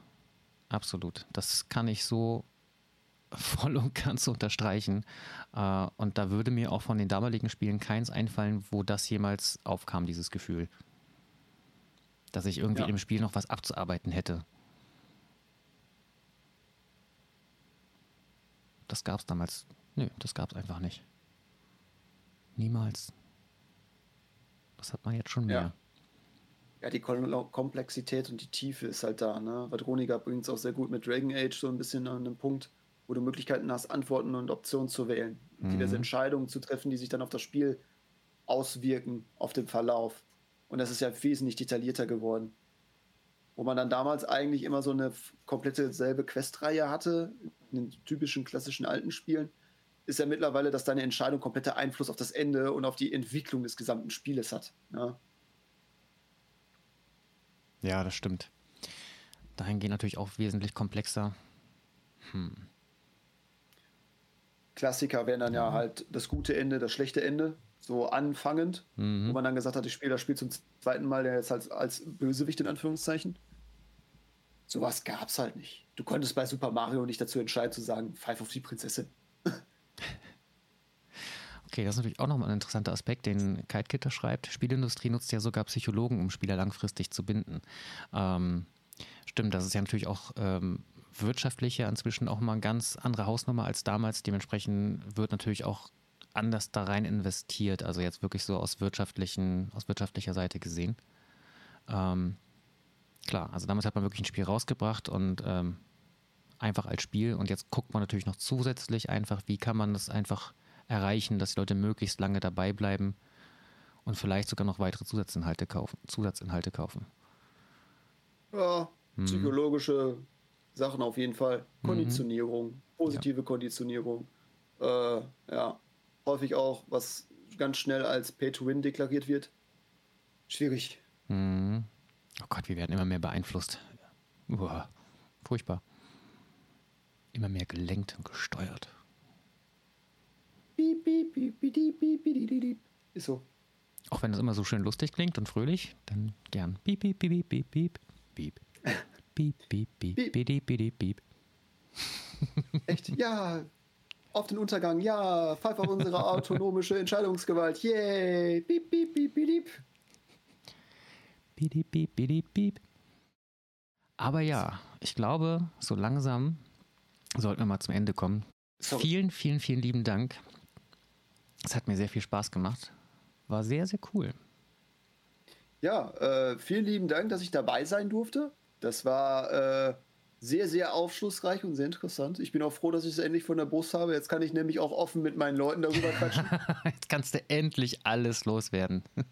Oh ja, Gott sei Dank. Das war sonst immer so, ah, ich finde das und das und das und bla und bla und bla. Und da gab es so manchmal Argumente und Fragen oder Sachen und Aussagen, die mich echt getriggert haben, wo ich dachte, das schreit eigentlich, dass ich meine, meine Meinung nochmal kundtue. Aber ich musste die Klappe halten. Okay, ich lerne dazu und werde äh, beim nächsten Mal nicht ganz so, so, so mega früh ankündigen, sondern dann versuchen wir mal etwas kurzfristig einen Termin zu finden. Ne? Ich will, ja, ich will ja ehrlich sein. Also eigentlich ist das ja nicht deine Schuld, sondern meine Schuld, weil ich gesagt habe, oh, ich bin demnächst bei den äh, Mr. Green bin ich am Start und wir talken, äh, ne, wir, wir haben dann eine kleine Runde und sprechen äh, über folgende Frage. Und die Frage hat so viele in meinem Umfeld getriggert, dass sie sofort mit Antworten kamen und sagten, damals und äh, und das ist die Antwort, denn weil und blä und z und ich dachte immer so, fuck. ich könnte jetzt was zu sagen, aber Ja, ich will, ja, ich wollte, ich wollte, ich wollte schon deren Meinung hören, aber ich wollte meine Meinung nicht kundtun, damit die dann im schlimmsten Fall bestätigt oder kritisiert wird, damit Ja. ich nicht, bevor wir das hier jetzt handhaben, meine Meinung beeinflusst wird. ihr Lieben, in diesem Sinne, es war schön, dass ihr da wart. Und wenn es euch gefallen hat, dann freue ich mich sehr über eure positiven Bewertungen und natürlich auch gerne eure zahlreichen Kommentare, sofern möglich, je nachdem, wo ihr das Ganze natürlich gerade hört.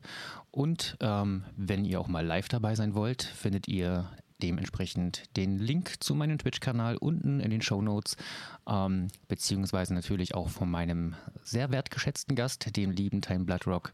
Auch dazu findet ihr nochmal den passenden Link. Den Time seht ihr jeden Sonntag und montags immer live auf Twitch, immer ab 19 Uhr.